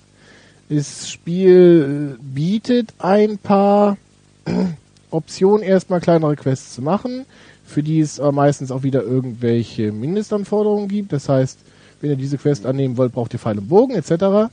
Für Pfeil und Bogen zu kaufen, braucht ihr wiederum Geld. Dafür müsst ihr erstmal Geld verdienen, dafür müsst ihr Gegner tothauen. Wenn ihr aber das zweite Mal rausgeht, werdet ihr nicht nur Ratten finden, sondern auch viele Gegner, die euch viel zu stark sind. Ja, und ich habe jetzt gerade einen Gegner hier, das ist fantastisch, den kann ich nicht anklicken. Ich laufe jetzt die ganze Zeit mit meinem Bogen von einem Ende des Levels zum anderen, drehe mich um, versuche den anzuklicken, aber das will er nicht machen. Und dann kommen wir auch schon zum Problem, zu einem der Probleme dieses Spiels. Es lässt sich unheimlich beschissen steuern. Und zwar hat man auf dem Touchpad einmal so, so ein Move, also so ein Move-Button, das Also quasi einen virtuellen Joystick. ja, genau, also Joypad, besser gesagt. Und dann hat man zwei Buttons, Attack und Jump. Ja, und die Gegner, besonders die Goblins, die versuchen ständig einen zu umrunden. Und um sich umzudrehen, muss man auch auf den Touchscreen greifen und äh, dann drumherum drehen. Und das geht auch nicht so schnell, wie man das gerne möchte. Genau, also die Kamerasteuerung macht man mit dem Finger auf dem, auf dem Schirm. Was eigentlich relativ eingängig ist, aber halt auch nicht das schnellste. Ja, aber was, was diese Probleme ein bisschen aufhebt, ist diese fantastische Eigenschaft der Gegner zu, einfach zu verschwinden, wenn die genug von einem haben. Nämlich der Ork, vor dem ich gerade die ganze Zeit hin und her weggelaufen bin, der ist auf einmal weg. Ja. Na gut, ist mein Loot eben auch weg. Obwohl wahrscheinlich hätte ich den eh nicht geschafft. Was mich bei diesem Spiel sehr fasziniert, ist, dass wenn man jemanden mit dem Bogen beschießt, dass der tatsächlich dann auch beim Looten die ganzen Pfeile in sich stecken hat und man die zurückbekommt. Wie in einem guten Spiel. Bei Morrowind gab's das auch. Ja. Äh, mit einer gewissen Wahrscheinlichkeit, glaube ich aber. Du hast nicht jeden einzelnen Pfeil rausziehen können. Egal. Was sagst du zu dem Spiel? Also erstmal 3D-Rollenspiel auf dem iPhone ist ja ein sehr ambitioniertes Projekt. Das Ding kostet 4 Euro. Ist an sich, sagen wir mal, für ein neues Gothic, ich lasse jetzt einfach mal diesen Vergleich stehen, ein sehr, sehr guter Preis. Ist Ja. es das wert? Ja, ich weiß nicht. Von der Story her, so wie ich da jetzt am Anfang rumgelaufen bin, hat man noch nicht so viel mitbekommen. Wir sind jetzt ungefähr zwei, also ich bin jetzt persönlich zwei, drei Stunden drin. Also bis jetzt war da gar nichts. Es wirkt auf mich ziemlich leer, das Ganze.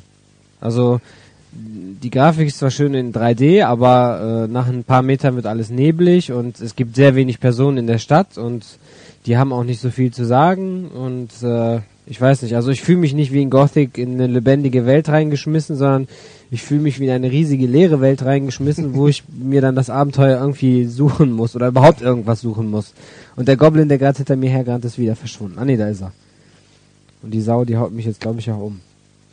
Naja, äh, ich glaube, mehr über das Spiel können wir erst sagen, wenn du es durchgespielt hast, oder? Das werde ich bestimmt nicht tun. Dafür ist es jetzt doch nicht spannend genug. Aber allgemein, äh, wer ein Rollenspiel für unterwegs braucht oder haben will, äh, ist es nicht teuer. Ist auf jeden Fall eigentlich eine, für den Preis ist auf jeden Fall eine Empfehlung und Patches sind auch angekündigt. Also vielleicht kommt auch noch mal ein bisschen Content da rein, außer werden dem Gegner kloppen. Wir haben noch ein iPhone-Spiel.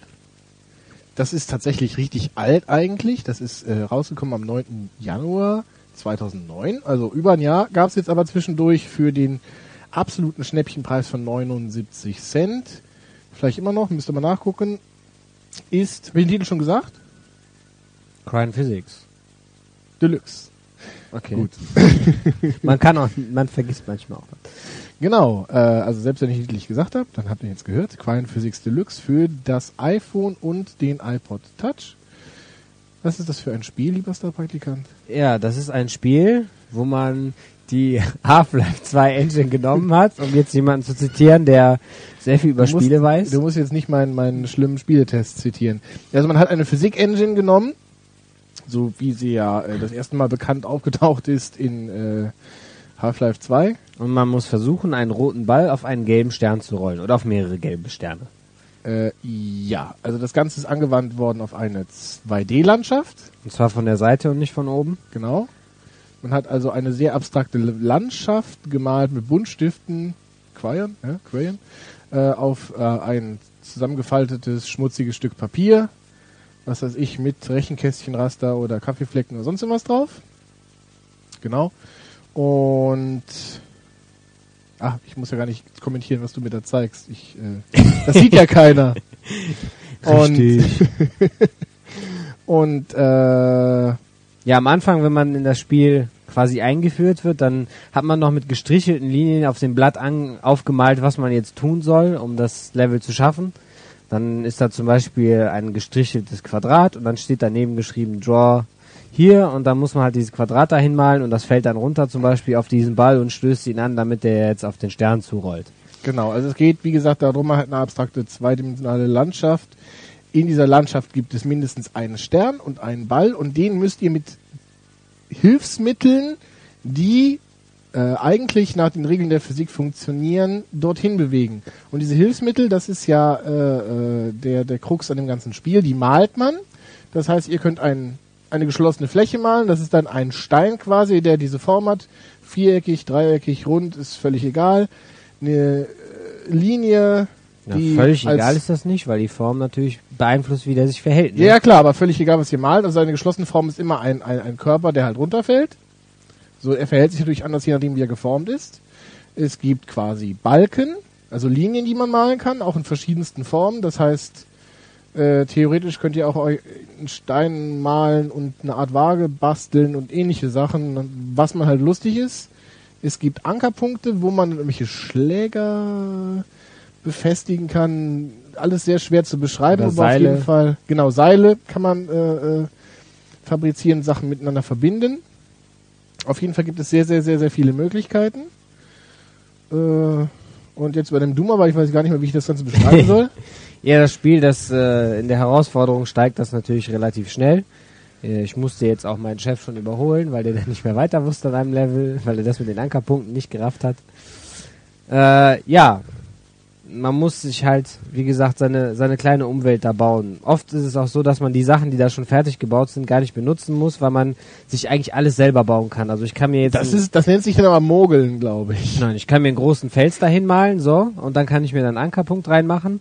Und dann kann ich zum Beispiel den Ankerpunkt ignorieren, der in der Wolke drin hängt, weil ich habe mir jetzt meinen eigenen gemacht. Und von den Ankerpunkten kann ich jetzt zum Beispiel zwischen zwei Ankerpunkten kann ich äh, eine Linie ziehen und das wird dann jetzt kein, kein Steg, also kein Strich, sondern zwischen zwei Ankerpunkten verwandelt sich diese Linie in ein Seil. Und das kann man zum Beispiel benutzen, wenn man das über noch einen Ankerpunkt legt, um halt äh, und an eine an ein, an ein Ende ein schweres Gewicht dranhängt, dann zieht sich das halt so rum. Und ja, ist also ist ein bisschen schwer zu beschreiben, aber mh, kann man sehr viel machen, macht auch ziemlich Spaß. Ja, also ein Ankerpunkt ist quasi ja halt ein Ankerpunkt oder eine Achse. Das heißt theoretisch, wenn ihr zwei Kreise malt und macht in diese beiden Kreise noch einen Ankerpunkt rein und setzt dann ein Quadrat drauf, was von mir so aussieht wie ein Auto, dann habt ihr tatsächlich ein zweidimensionales Spielzeugauto geschaffen. Das kann dann auch fahren. Es rollt dann auch aus dem Bild raus. Ähm, ja, viel mehr gibt es dazu eigentlich nichts zu sagen, zumindest vom Spielprinzip. Es gibt, das ganze Spiel hat 50 Level. Es geht halt, wie gesagt, immer darum, den eigenen Ball bis zum Stern zu bekommen. Und ich persönlich dem, bin von dem Spiel eigentlich sehr begeistert. Es hat auch mehrere Preise bekommen, wo es damals bekannt geworden ist. Was hältst du davon? Ja, das habe ich am längsten von all den Spielen jetzt heute gespielt. Hat mir sehr gut gefallen. Also auf jeden Fall absolute Empfehlung. Solange man es zumindest für die äh, angepriesenen 79 Cent bekommt. Normalerweise kostet es 4 Euro knapp. Dafür ist der Umfang von 50 Level nicht so hoch. Wie weit hast du es heute alleine geschafft in den 35. ein, zwei Stunden? Okay, 35 von 50. Äh, ansonsten gibt es die Möglichkeit, eigene Levels zu kreieren. Es gibt einen, einen Level-Editor. Die Sachen kann man aber nicht online bereitstellen, auch nicht online runterladen, sondern das muss tatsächlich dann jemand machen aus dem eigenen Bekanntenkreis. Von daher gesehen, das ist äh, etwas abzugswürdig. Aber das Spiel ist auf jeden Fall eine, eine Empfehlung wert. Wer Interesse daran hat, geht mal auf die Homepage. Der Test zu dem Spiel steht schon online. Da gibt es auch ein Video zur Funktionsweise. Das unbedingt mal anschauen, wenn man jetzt nur das leiseste Interesse an dem Ganzen hat. Es hat wirklich ein sehr, sehr liebenswertes Design und eine hübsche Musik und ein sehr interessantes Spielprinzip. Und äh, wenn man es haben will und will trotzdem kein Geld für ausgeben, gibt es eine Art Light-Version mit ein bisschen weniger Funktionen. Kostenlos zum Download für den PC. Findest du es besser als Lucidity oder schlechter? ich finde es viel besser als Lucidity. Lucidity ist ja eher Zufalls, Zufalls äh, basiert. Und das hier, auch wenn man natürlich bescheißen kann, wenn man natürlich die Regeln der Physik äh, lässt viele Sachen zu, die die Level-Ingenieure nicht eigentlich äh, intentioniert hatten, ja. Aber äh, zumindest kann man das Level nach einem bestimmten Prinzip beenden. Bei Lucidity kommen die Objekte immer nur durch Zufall und deswegen, das ist scheiße. Alles klar. Ja, das war es mit den Tests und allem anderen für heute. Ähm, ich werde gleich meinem lieben Star-Praktikanten noch in den Ohren legen, liegen, wie toll Perfect Dark so ist. dem Ganzen könnt ihr auch nach dem Abspann lauschen, wenn ihr euch das antun wollt. Ansonsten hoffe ich, dass es euch ein wenig gefallen hat. Für das nächste Mal gibt es dann in zwei Wochen auf jeden Fall Miles Edgeworth Investigations. Wer vorher einmal die Ace Attorney Spiele gespielt hat, den wird es sicherlich interessieren. Äh, dann den nachgereichten Tests vom vorgestern erschienenen Spiel Plants vs. Zombies für das iPhone bzw. iPod Touch. Ich werde mich für unsere etwas vernachlässigte ähm, Shit from Japan Rubrik mit Tokimeki Memorial 4 befassen. Ansonsten, wie gesagt, wenn es euch gefallen hat, schreibt uns Lob und Kritik in die Shoutbox auf der Startseite www.demolitionsquad.de. Es gibt auch ein Forum, zur Not auch per Mail Beschimpfung einreichen. Wir freuen uns auch über jegliche Kritik über iTunes und natürlich auch über Sternchenbewertungen.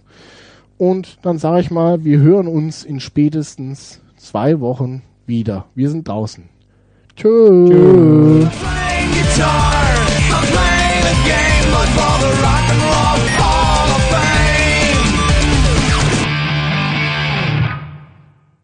So, haben wir es wieder geschafft.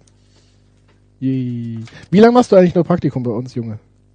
Also eigentlich, eigentlich muss ich ja mal dazu sagen, ähm, für die Leute, die jetzt noch zuhören, äh, der Herr Starpraktikant, dessen Vorname ich nicht nennen darf, weil er sich schämt, ähm, hat ja nur zwei Wochen bei uns Praktikum gemacht, aber er kommt immer noch fleißig hierher wegen dem Podcast. Ja, das ist, ähm, wenn einem jemand so am Herzen liegt, dann bleibt mir keine andere Wahl. Na, das mache ich, solange ich noch hier in Deutschland bin und äh, einen festen Job suche, ne? Ach so, ja gut. Äh, apropos, wer Lust hat, das habe ich jetzt gar nicht in der Abmoderation erwähnt, äh, wer Lust hat, hier mal bei uns zu sitzen, beziehungsweise wer auch Lust hat oder eine gewisse Nerdiness besitzt und, und ein Mitteilungsbedürfnis von mittlerweile mal rund 15.000 Besuchern im Monat äh, äh, auf der Homepage was zumindest zu schreiben, wenn er nicht bei uns im Podcast sitzen will. Ähm, das wäre allerdings relativ schwer, weil wir hier äh, in Person aufnehmen. Äh, der kann gerne bei uns Spieletests beisteuern. Das Ganze unterstützt mich an, auch dabei, dass ich mehr Zeit habe zum Zeichnen.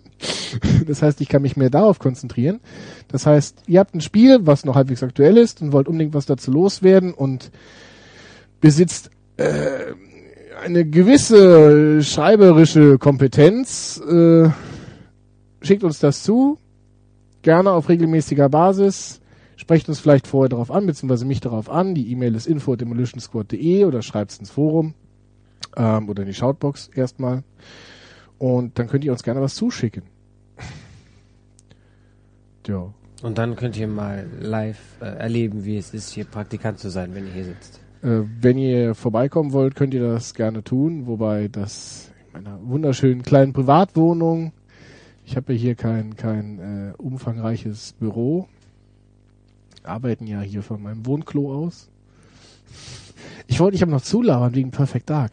Das habe ich ja auch vorhin schon ganz am Anfang bei den News gesagt. Ich habe Ja, dir das jetzt, doch einfach. ich, ich, ich tu das jetzt. Also ich freue mich ja, also von all den, von all den News, von all den Spielen, die jetzt rauskommen, und ich finde, es kommen im, im März, also Februar, März kommen eine Menge gute Sachen raus, äh, freue ich mich tatsächlich am meisten auf einen zehn Jahre alten Titel. ist das schon, da. ja, aber ist auch schon komisch, oder? Ja, das ist wahrscheinlich wegen der dicken rosanen Brille, die du aufhast, die dir das Spiel verpasst hat.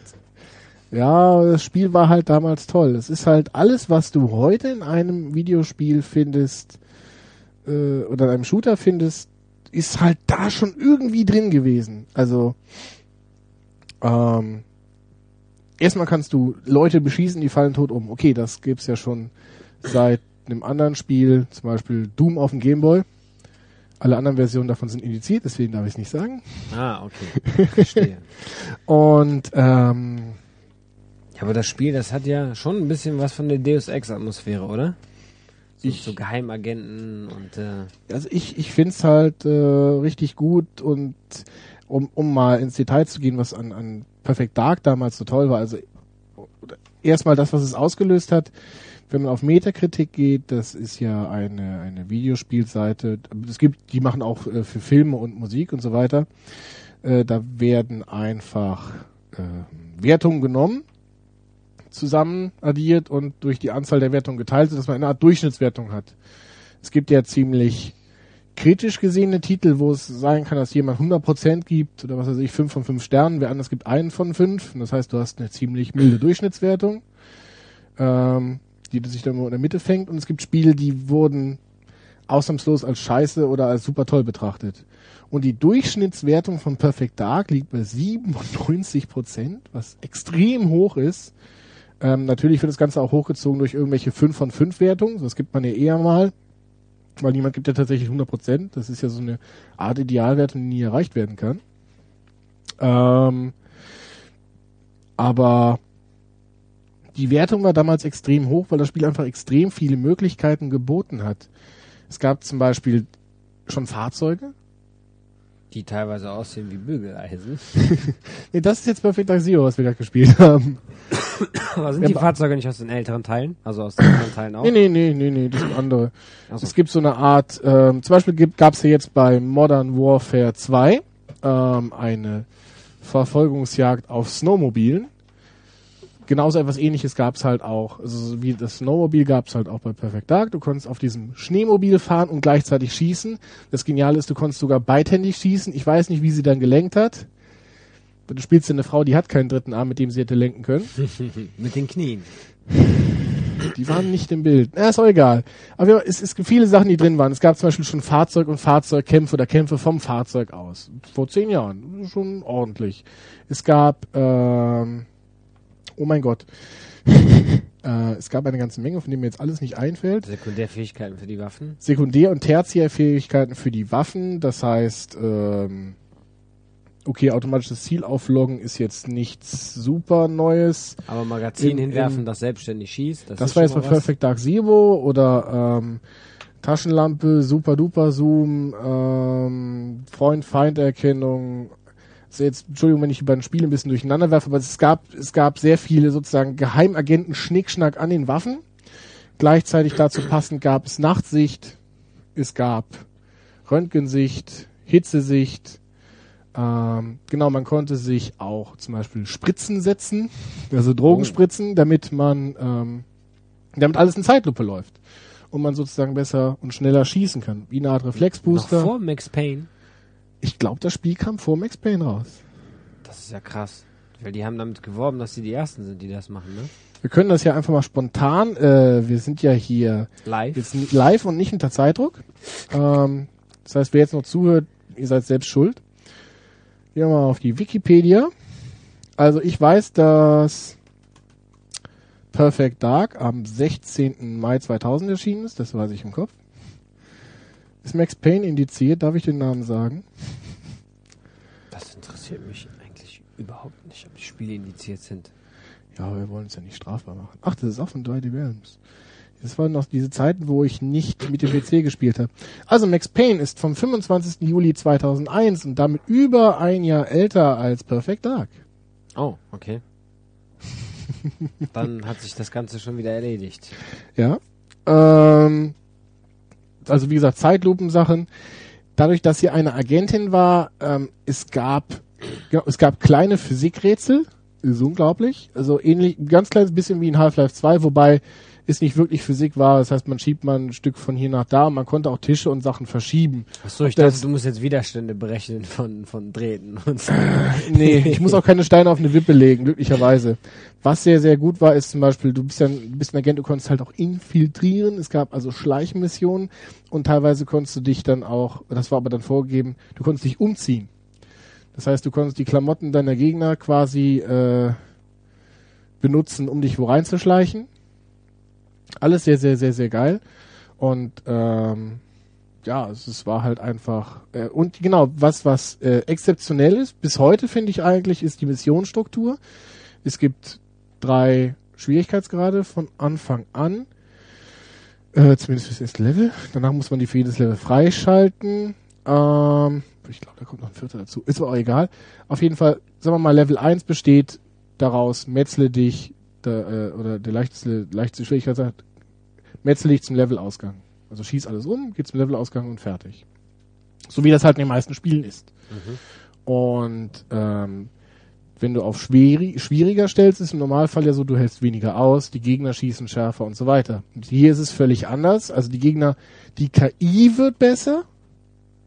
Du frisst nicht wirklich mehr oder weniger Kugeln, aber die KI wird besser von den Gegnern und es wird schwieriger, die Mission zu erfüllen, weil du hast Nebenmissionen. Das heißt, ich will da rein, aber Moment, zuerst muss ich den Alarm ausschalten. Vorher war da kein Alarm. Und dann habe ich nur zwei Minuten Zeit. Und dann brauche ich noch einen Schlüssel für eine Tür zu öffnen. Und dieser Schlüssel, den hat irgendeine Person bei sich. Und dieser Schlüssel, diese, dieser ist aber an das Lebenssignal von dieser Person gekoppelt. Das heißt, die Person darf ich nicht umbringen. Ich darf sie nur umboxen, dann in den, dann in den Schlüssel klauen und dann zur Tür.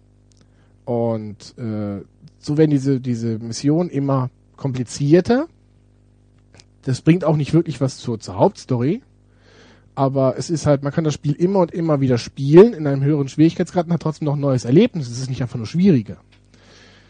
Das, das habe ich noch in keinem anderen Spiel bis jetzt gesehen.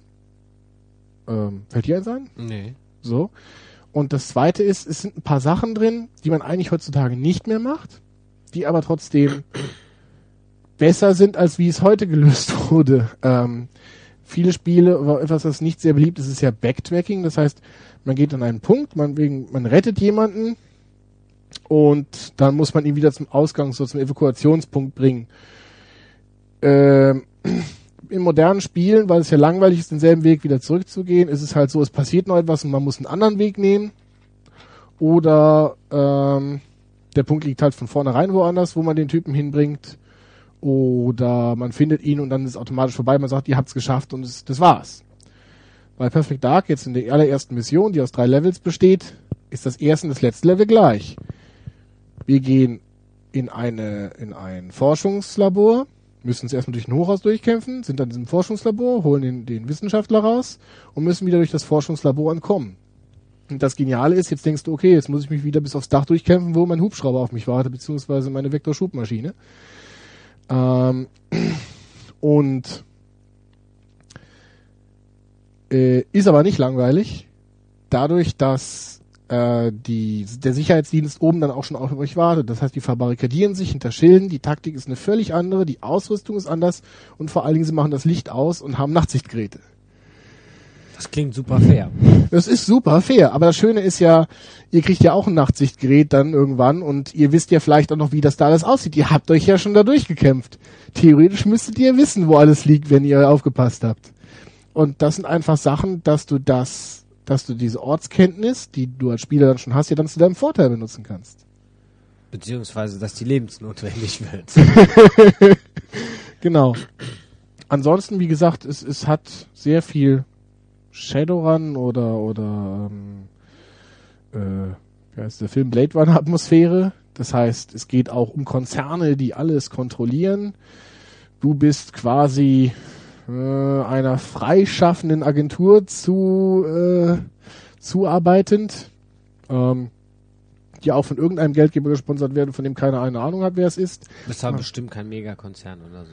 Was? Nee, das war kein Megakonzern. So richtig weiß du es aber nicht. Das ist auch eigentlich sehr, sehr schön an der Story, ähm, dass man eigentlich gar nicht weiß, auf welcher Seite des Gesetzes man so steht. Also man merkt schon, dass man eigentlich, eigentlich was Gutes tut, aber man weiß selber nicht, ob man auch zu den Guten gehört. Es gibt ja auch Böse, die Gutes tun. Also da schauen Sie sich nur mal den vierten Pokémon-Film an, ja. Kennst du nicht den vierten Pokémon-Film? Das Mewtwo, das ist ja so ein böses Pokémon auf einer Insel, ja. Und alle geklonten Pokémon sind da und verstecken sich eigentlich und wollen bloß von allen Menschen Ruhe gelassen werden, ja. Und dann strandet da so ein Bus, also der ist da kaputt, der geht kaputt auf dem Weg da an dieser Insel vorbei.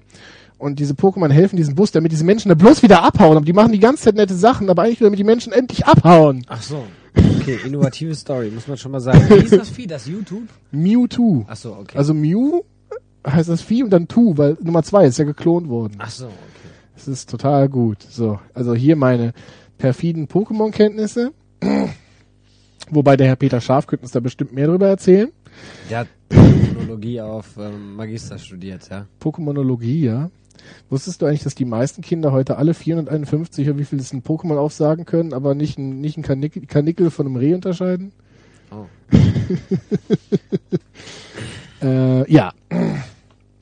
Auf jeden Fall, Perfect Dark kommt bald neu raus und ist äh, meiner Meinung nach ein total tolles Spiel. Damals war die Grafik halt noch gut, wobei es damals schon geruckelt hat. Und heutzutage ruckelt es immer noch und es sieht furchtbar aus. furchtbar, furchtbar. Ähm, die die Remake-Version ist tatsächlich beinhaltet die Original-Polygon-Modelle des N64-Spiels. Das heißt, da hat man nicht großartig neue Details zu erwarten, aber immerhin sind Texturen neu gemacht. Das Einzige, was ein bisschen überarbeitet worden, worden ist, sind die Waffen und die Charaktermodelle. Aber selbst wenn die Steuerung heutzutage nicht mehr so fluppt wie damals, also damals nur ein Analogstick, Oh ja.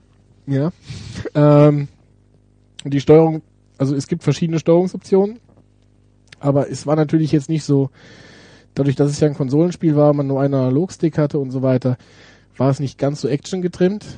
Und das Pacing, also die Spielgeschwindigkeit wird sich jetzt ja auch nicht ändern, wenn man das Spiel nicht großartig verändert hat. Das heißt, man muss da schon vielleicht den Kopf ein bisschen umschalten oder einen Gang zurückschalten, aber es ist auf jeden Fall trotzdem ein unglaublich tolles Spielerlebnis. Und wenn wir schon gerade bei dieser unglaublichen Werbemaßnahme sind, ich weiß gar nicht, warum ich das tue. Also von, von Perfect Dark gibt es auch, oder zumindest von Perfect Dark Zero, gibt es auch äh, eine Comicserie. Ähm, das ist auch als Sammelband erschienen. Die kann ich jedem empfehlen, der Comics hasst. Wieso das denn? Dann würde er sie noch mehr hassen. Also es ist, also Zeichnung kritisiere ich. Naja gut, Zeichnung kritisieren als Zeichner ist jetzt doof. Ähm, Zeichnungen sind okay. Ähm, die Story ist eigentlich gut. Wobei ich, die Dynamik fehlt meiner Meinung nach dem Comic und es ist sehr, was ja eigentlich zu Blade Runner passt, sehr wie ein Film noir. Das heißt, der, die Figur redet wenig, aber du hast sehr viele Gedankenblasen. Das heißt, die eigentliche Handlung wird in Gedankenkästchen erzählt. Oh. Das funktioniert mittelgut. Also es funktioniert eigentlich schon gut, aber es ist halt nicht sonderlich spannend. Und es gibt halt auch noch zwei Bücher. Äh, der Virus und die zweite Front. Die zweite Front hat es eigentlich gar nicht mehr in die deutsche Übersetzung geschafft. Das ist zu sehr gefloppt. Ähm, die Bücher sind eigentlich von der Handlung her, wer so etwas mag, wie die Shadowrun-Bücher oder Blade Runner oder sonst irgendetwas, also Konzern übernehmen, alles sind sehr empfehlenswert, eigentlich von der, von der Grundstory. Äh, der Charakter der Joanna Dark ist dort unglaublich beschissen beschrieben. Ähm, kennst du das, wenn, wenn, wenn du eine eigene Story schreibst, du hast immer das Problem, dass, wenn du eine Figur erfindest, dass sie nicht so das Lösungsmittel für alles ist. Sag mal, Superman kann ja alles zum Beispiel. Ja. So. Also abgesehen von seinem Kryptonit. Und wenn ich jetzt eine, eine Geschichte mache und du sagst von Anfang an, das ist der Hauptcharakter, dass dieser Hauptcharakter nicht wirklich komplett alles kann. Also ein schlechter Hauptcharakter, auch wenn ich die Geschichten sehr mag, ist meiner Meinung nach Yoko Tsuno, die ja Fernsehreporterin ist und 300 Sprachen kann und auch Kampfsport und Technik und dies und das und jenes. Und du musst auf jeden Fall dir von Anfang an klar machen, eigentlich, okay, meine Figur kann Gast, kann das und das und das nicht. So. Sie ist zwischenmenschlich ein Wrack oder sonst irgendwas. Es gibt ja auch Superhelden, die sind einfach super toll in allem, aber zwischenmenschlich total daneben. So. Und bei dem Perfect Dark Comic, äh, bei den Perfect Dark Büchern ist es einfach so, dass die ganze Zeit beschrieben ist, wie toll sie das alles macht und wie gut sie das äh, kann, was sie da gerade tut, wenn sie die Leute da infiltriert und wie genial das alles ist. Ja?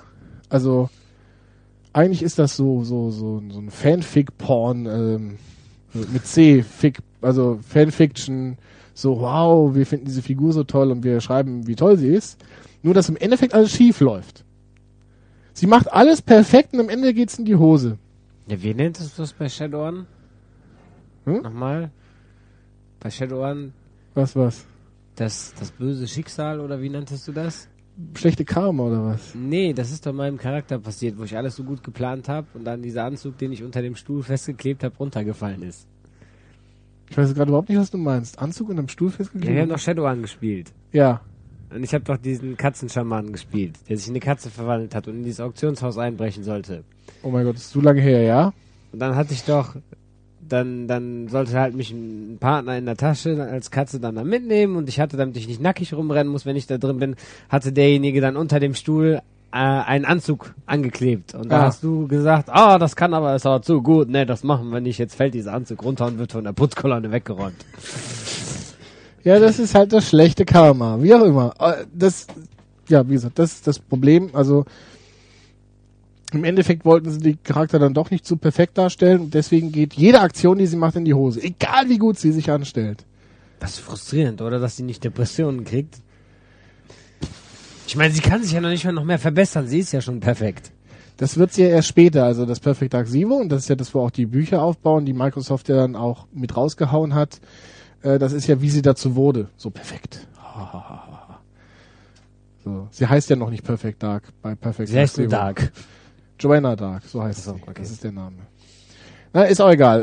Äh, genug von dem Spiel geschwärmt. Auf jeden Fall 17. März kommt's raus und äh, ich bin auf jeden Fall total happy, wenn es kommt. Äh, könnte sein, dass äh, wer meine Seite übernehmen will, dann für einen Monat oder so, das meldet sich.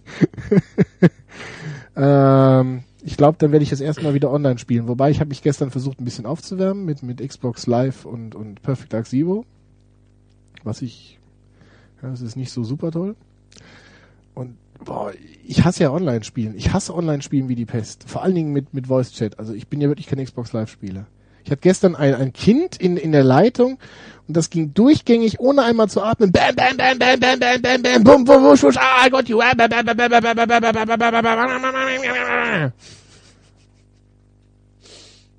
Ich, ich weiß auch nicht, wie ich den Ton abstelle. Ich weiß nicht, wie ich diese Person blockieren kann. Ja, du musst einfach Tonstop auf der Fernbedienung drücken. Dann habe ich aber auch keine Umgebungsgeräusche mehr. Tja, das musst du in Kauf nehmen. Das ist schlimm. Also, dass die Leute mich beschimpfen und beleidigen, das ist ja noch okay.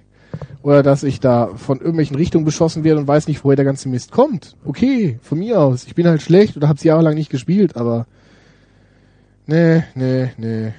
Also ich hoffe, wenn, wenn Perfect Dark rauskommt, dass die Grafik den Leuten so, immer noch so schlecht ist, dass das nur die eingefleischten Fans, die das schon vor zehn Jahren gespielt haben, jetzt auch wieder spielen werden. Ja. Naja. Äh, Dann hätte ich zumindest noch eine Chance, dass da keine kleinen Kinder rumrennen. Ach so. Genau, noch eine News. Ich persönlich, ich habe ja vorhin am Anfang gesagt, am 11. März wird wird eventuell ein neues Spiel angekündigt ähm, von der OXM. Die haben gesagt, ein lang antizipierter Shooter wird kommen. Ich persönlich glaube ja auch eher, dass es Duke Nukem Forever oder äh, äh, Zahnrad des Getriebes 3 sein wird. Aber wenn natürlich ähm, im gleichen Zeitfenster das Perfect Dark Remake kommt, ist das ganz marketingtechnisch ja auch kein, keine völlig abwegige Idee, dass tatsächlich Perfect Dark 2 mal rauskommt. So zehn Jahre später wäre es ja mal Zeit. Ja, dann drücken wir dir doch mal die Daumen. Juhu! So, und jetzt äh, entlasse ich euch aber wirklich in euer erbärmliches Leben und surft ab und zu mal auf die Seite, damit es ein bisschen äh, äh, fröhlicher wird. Bis dann.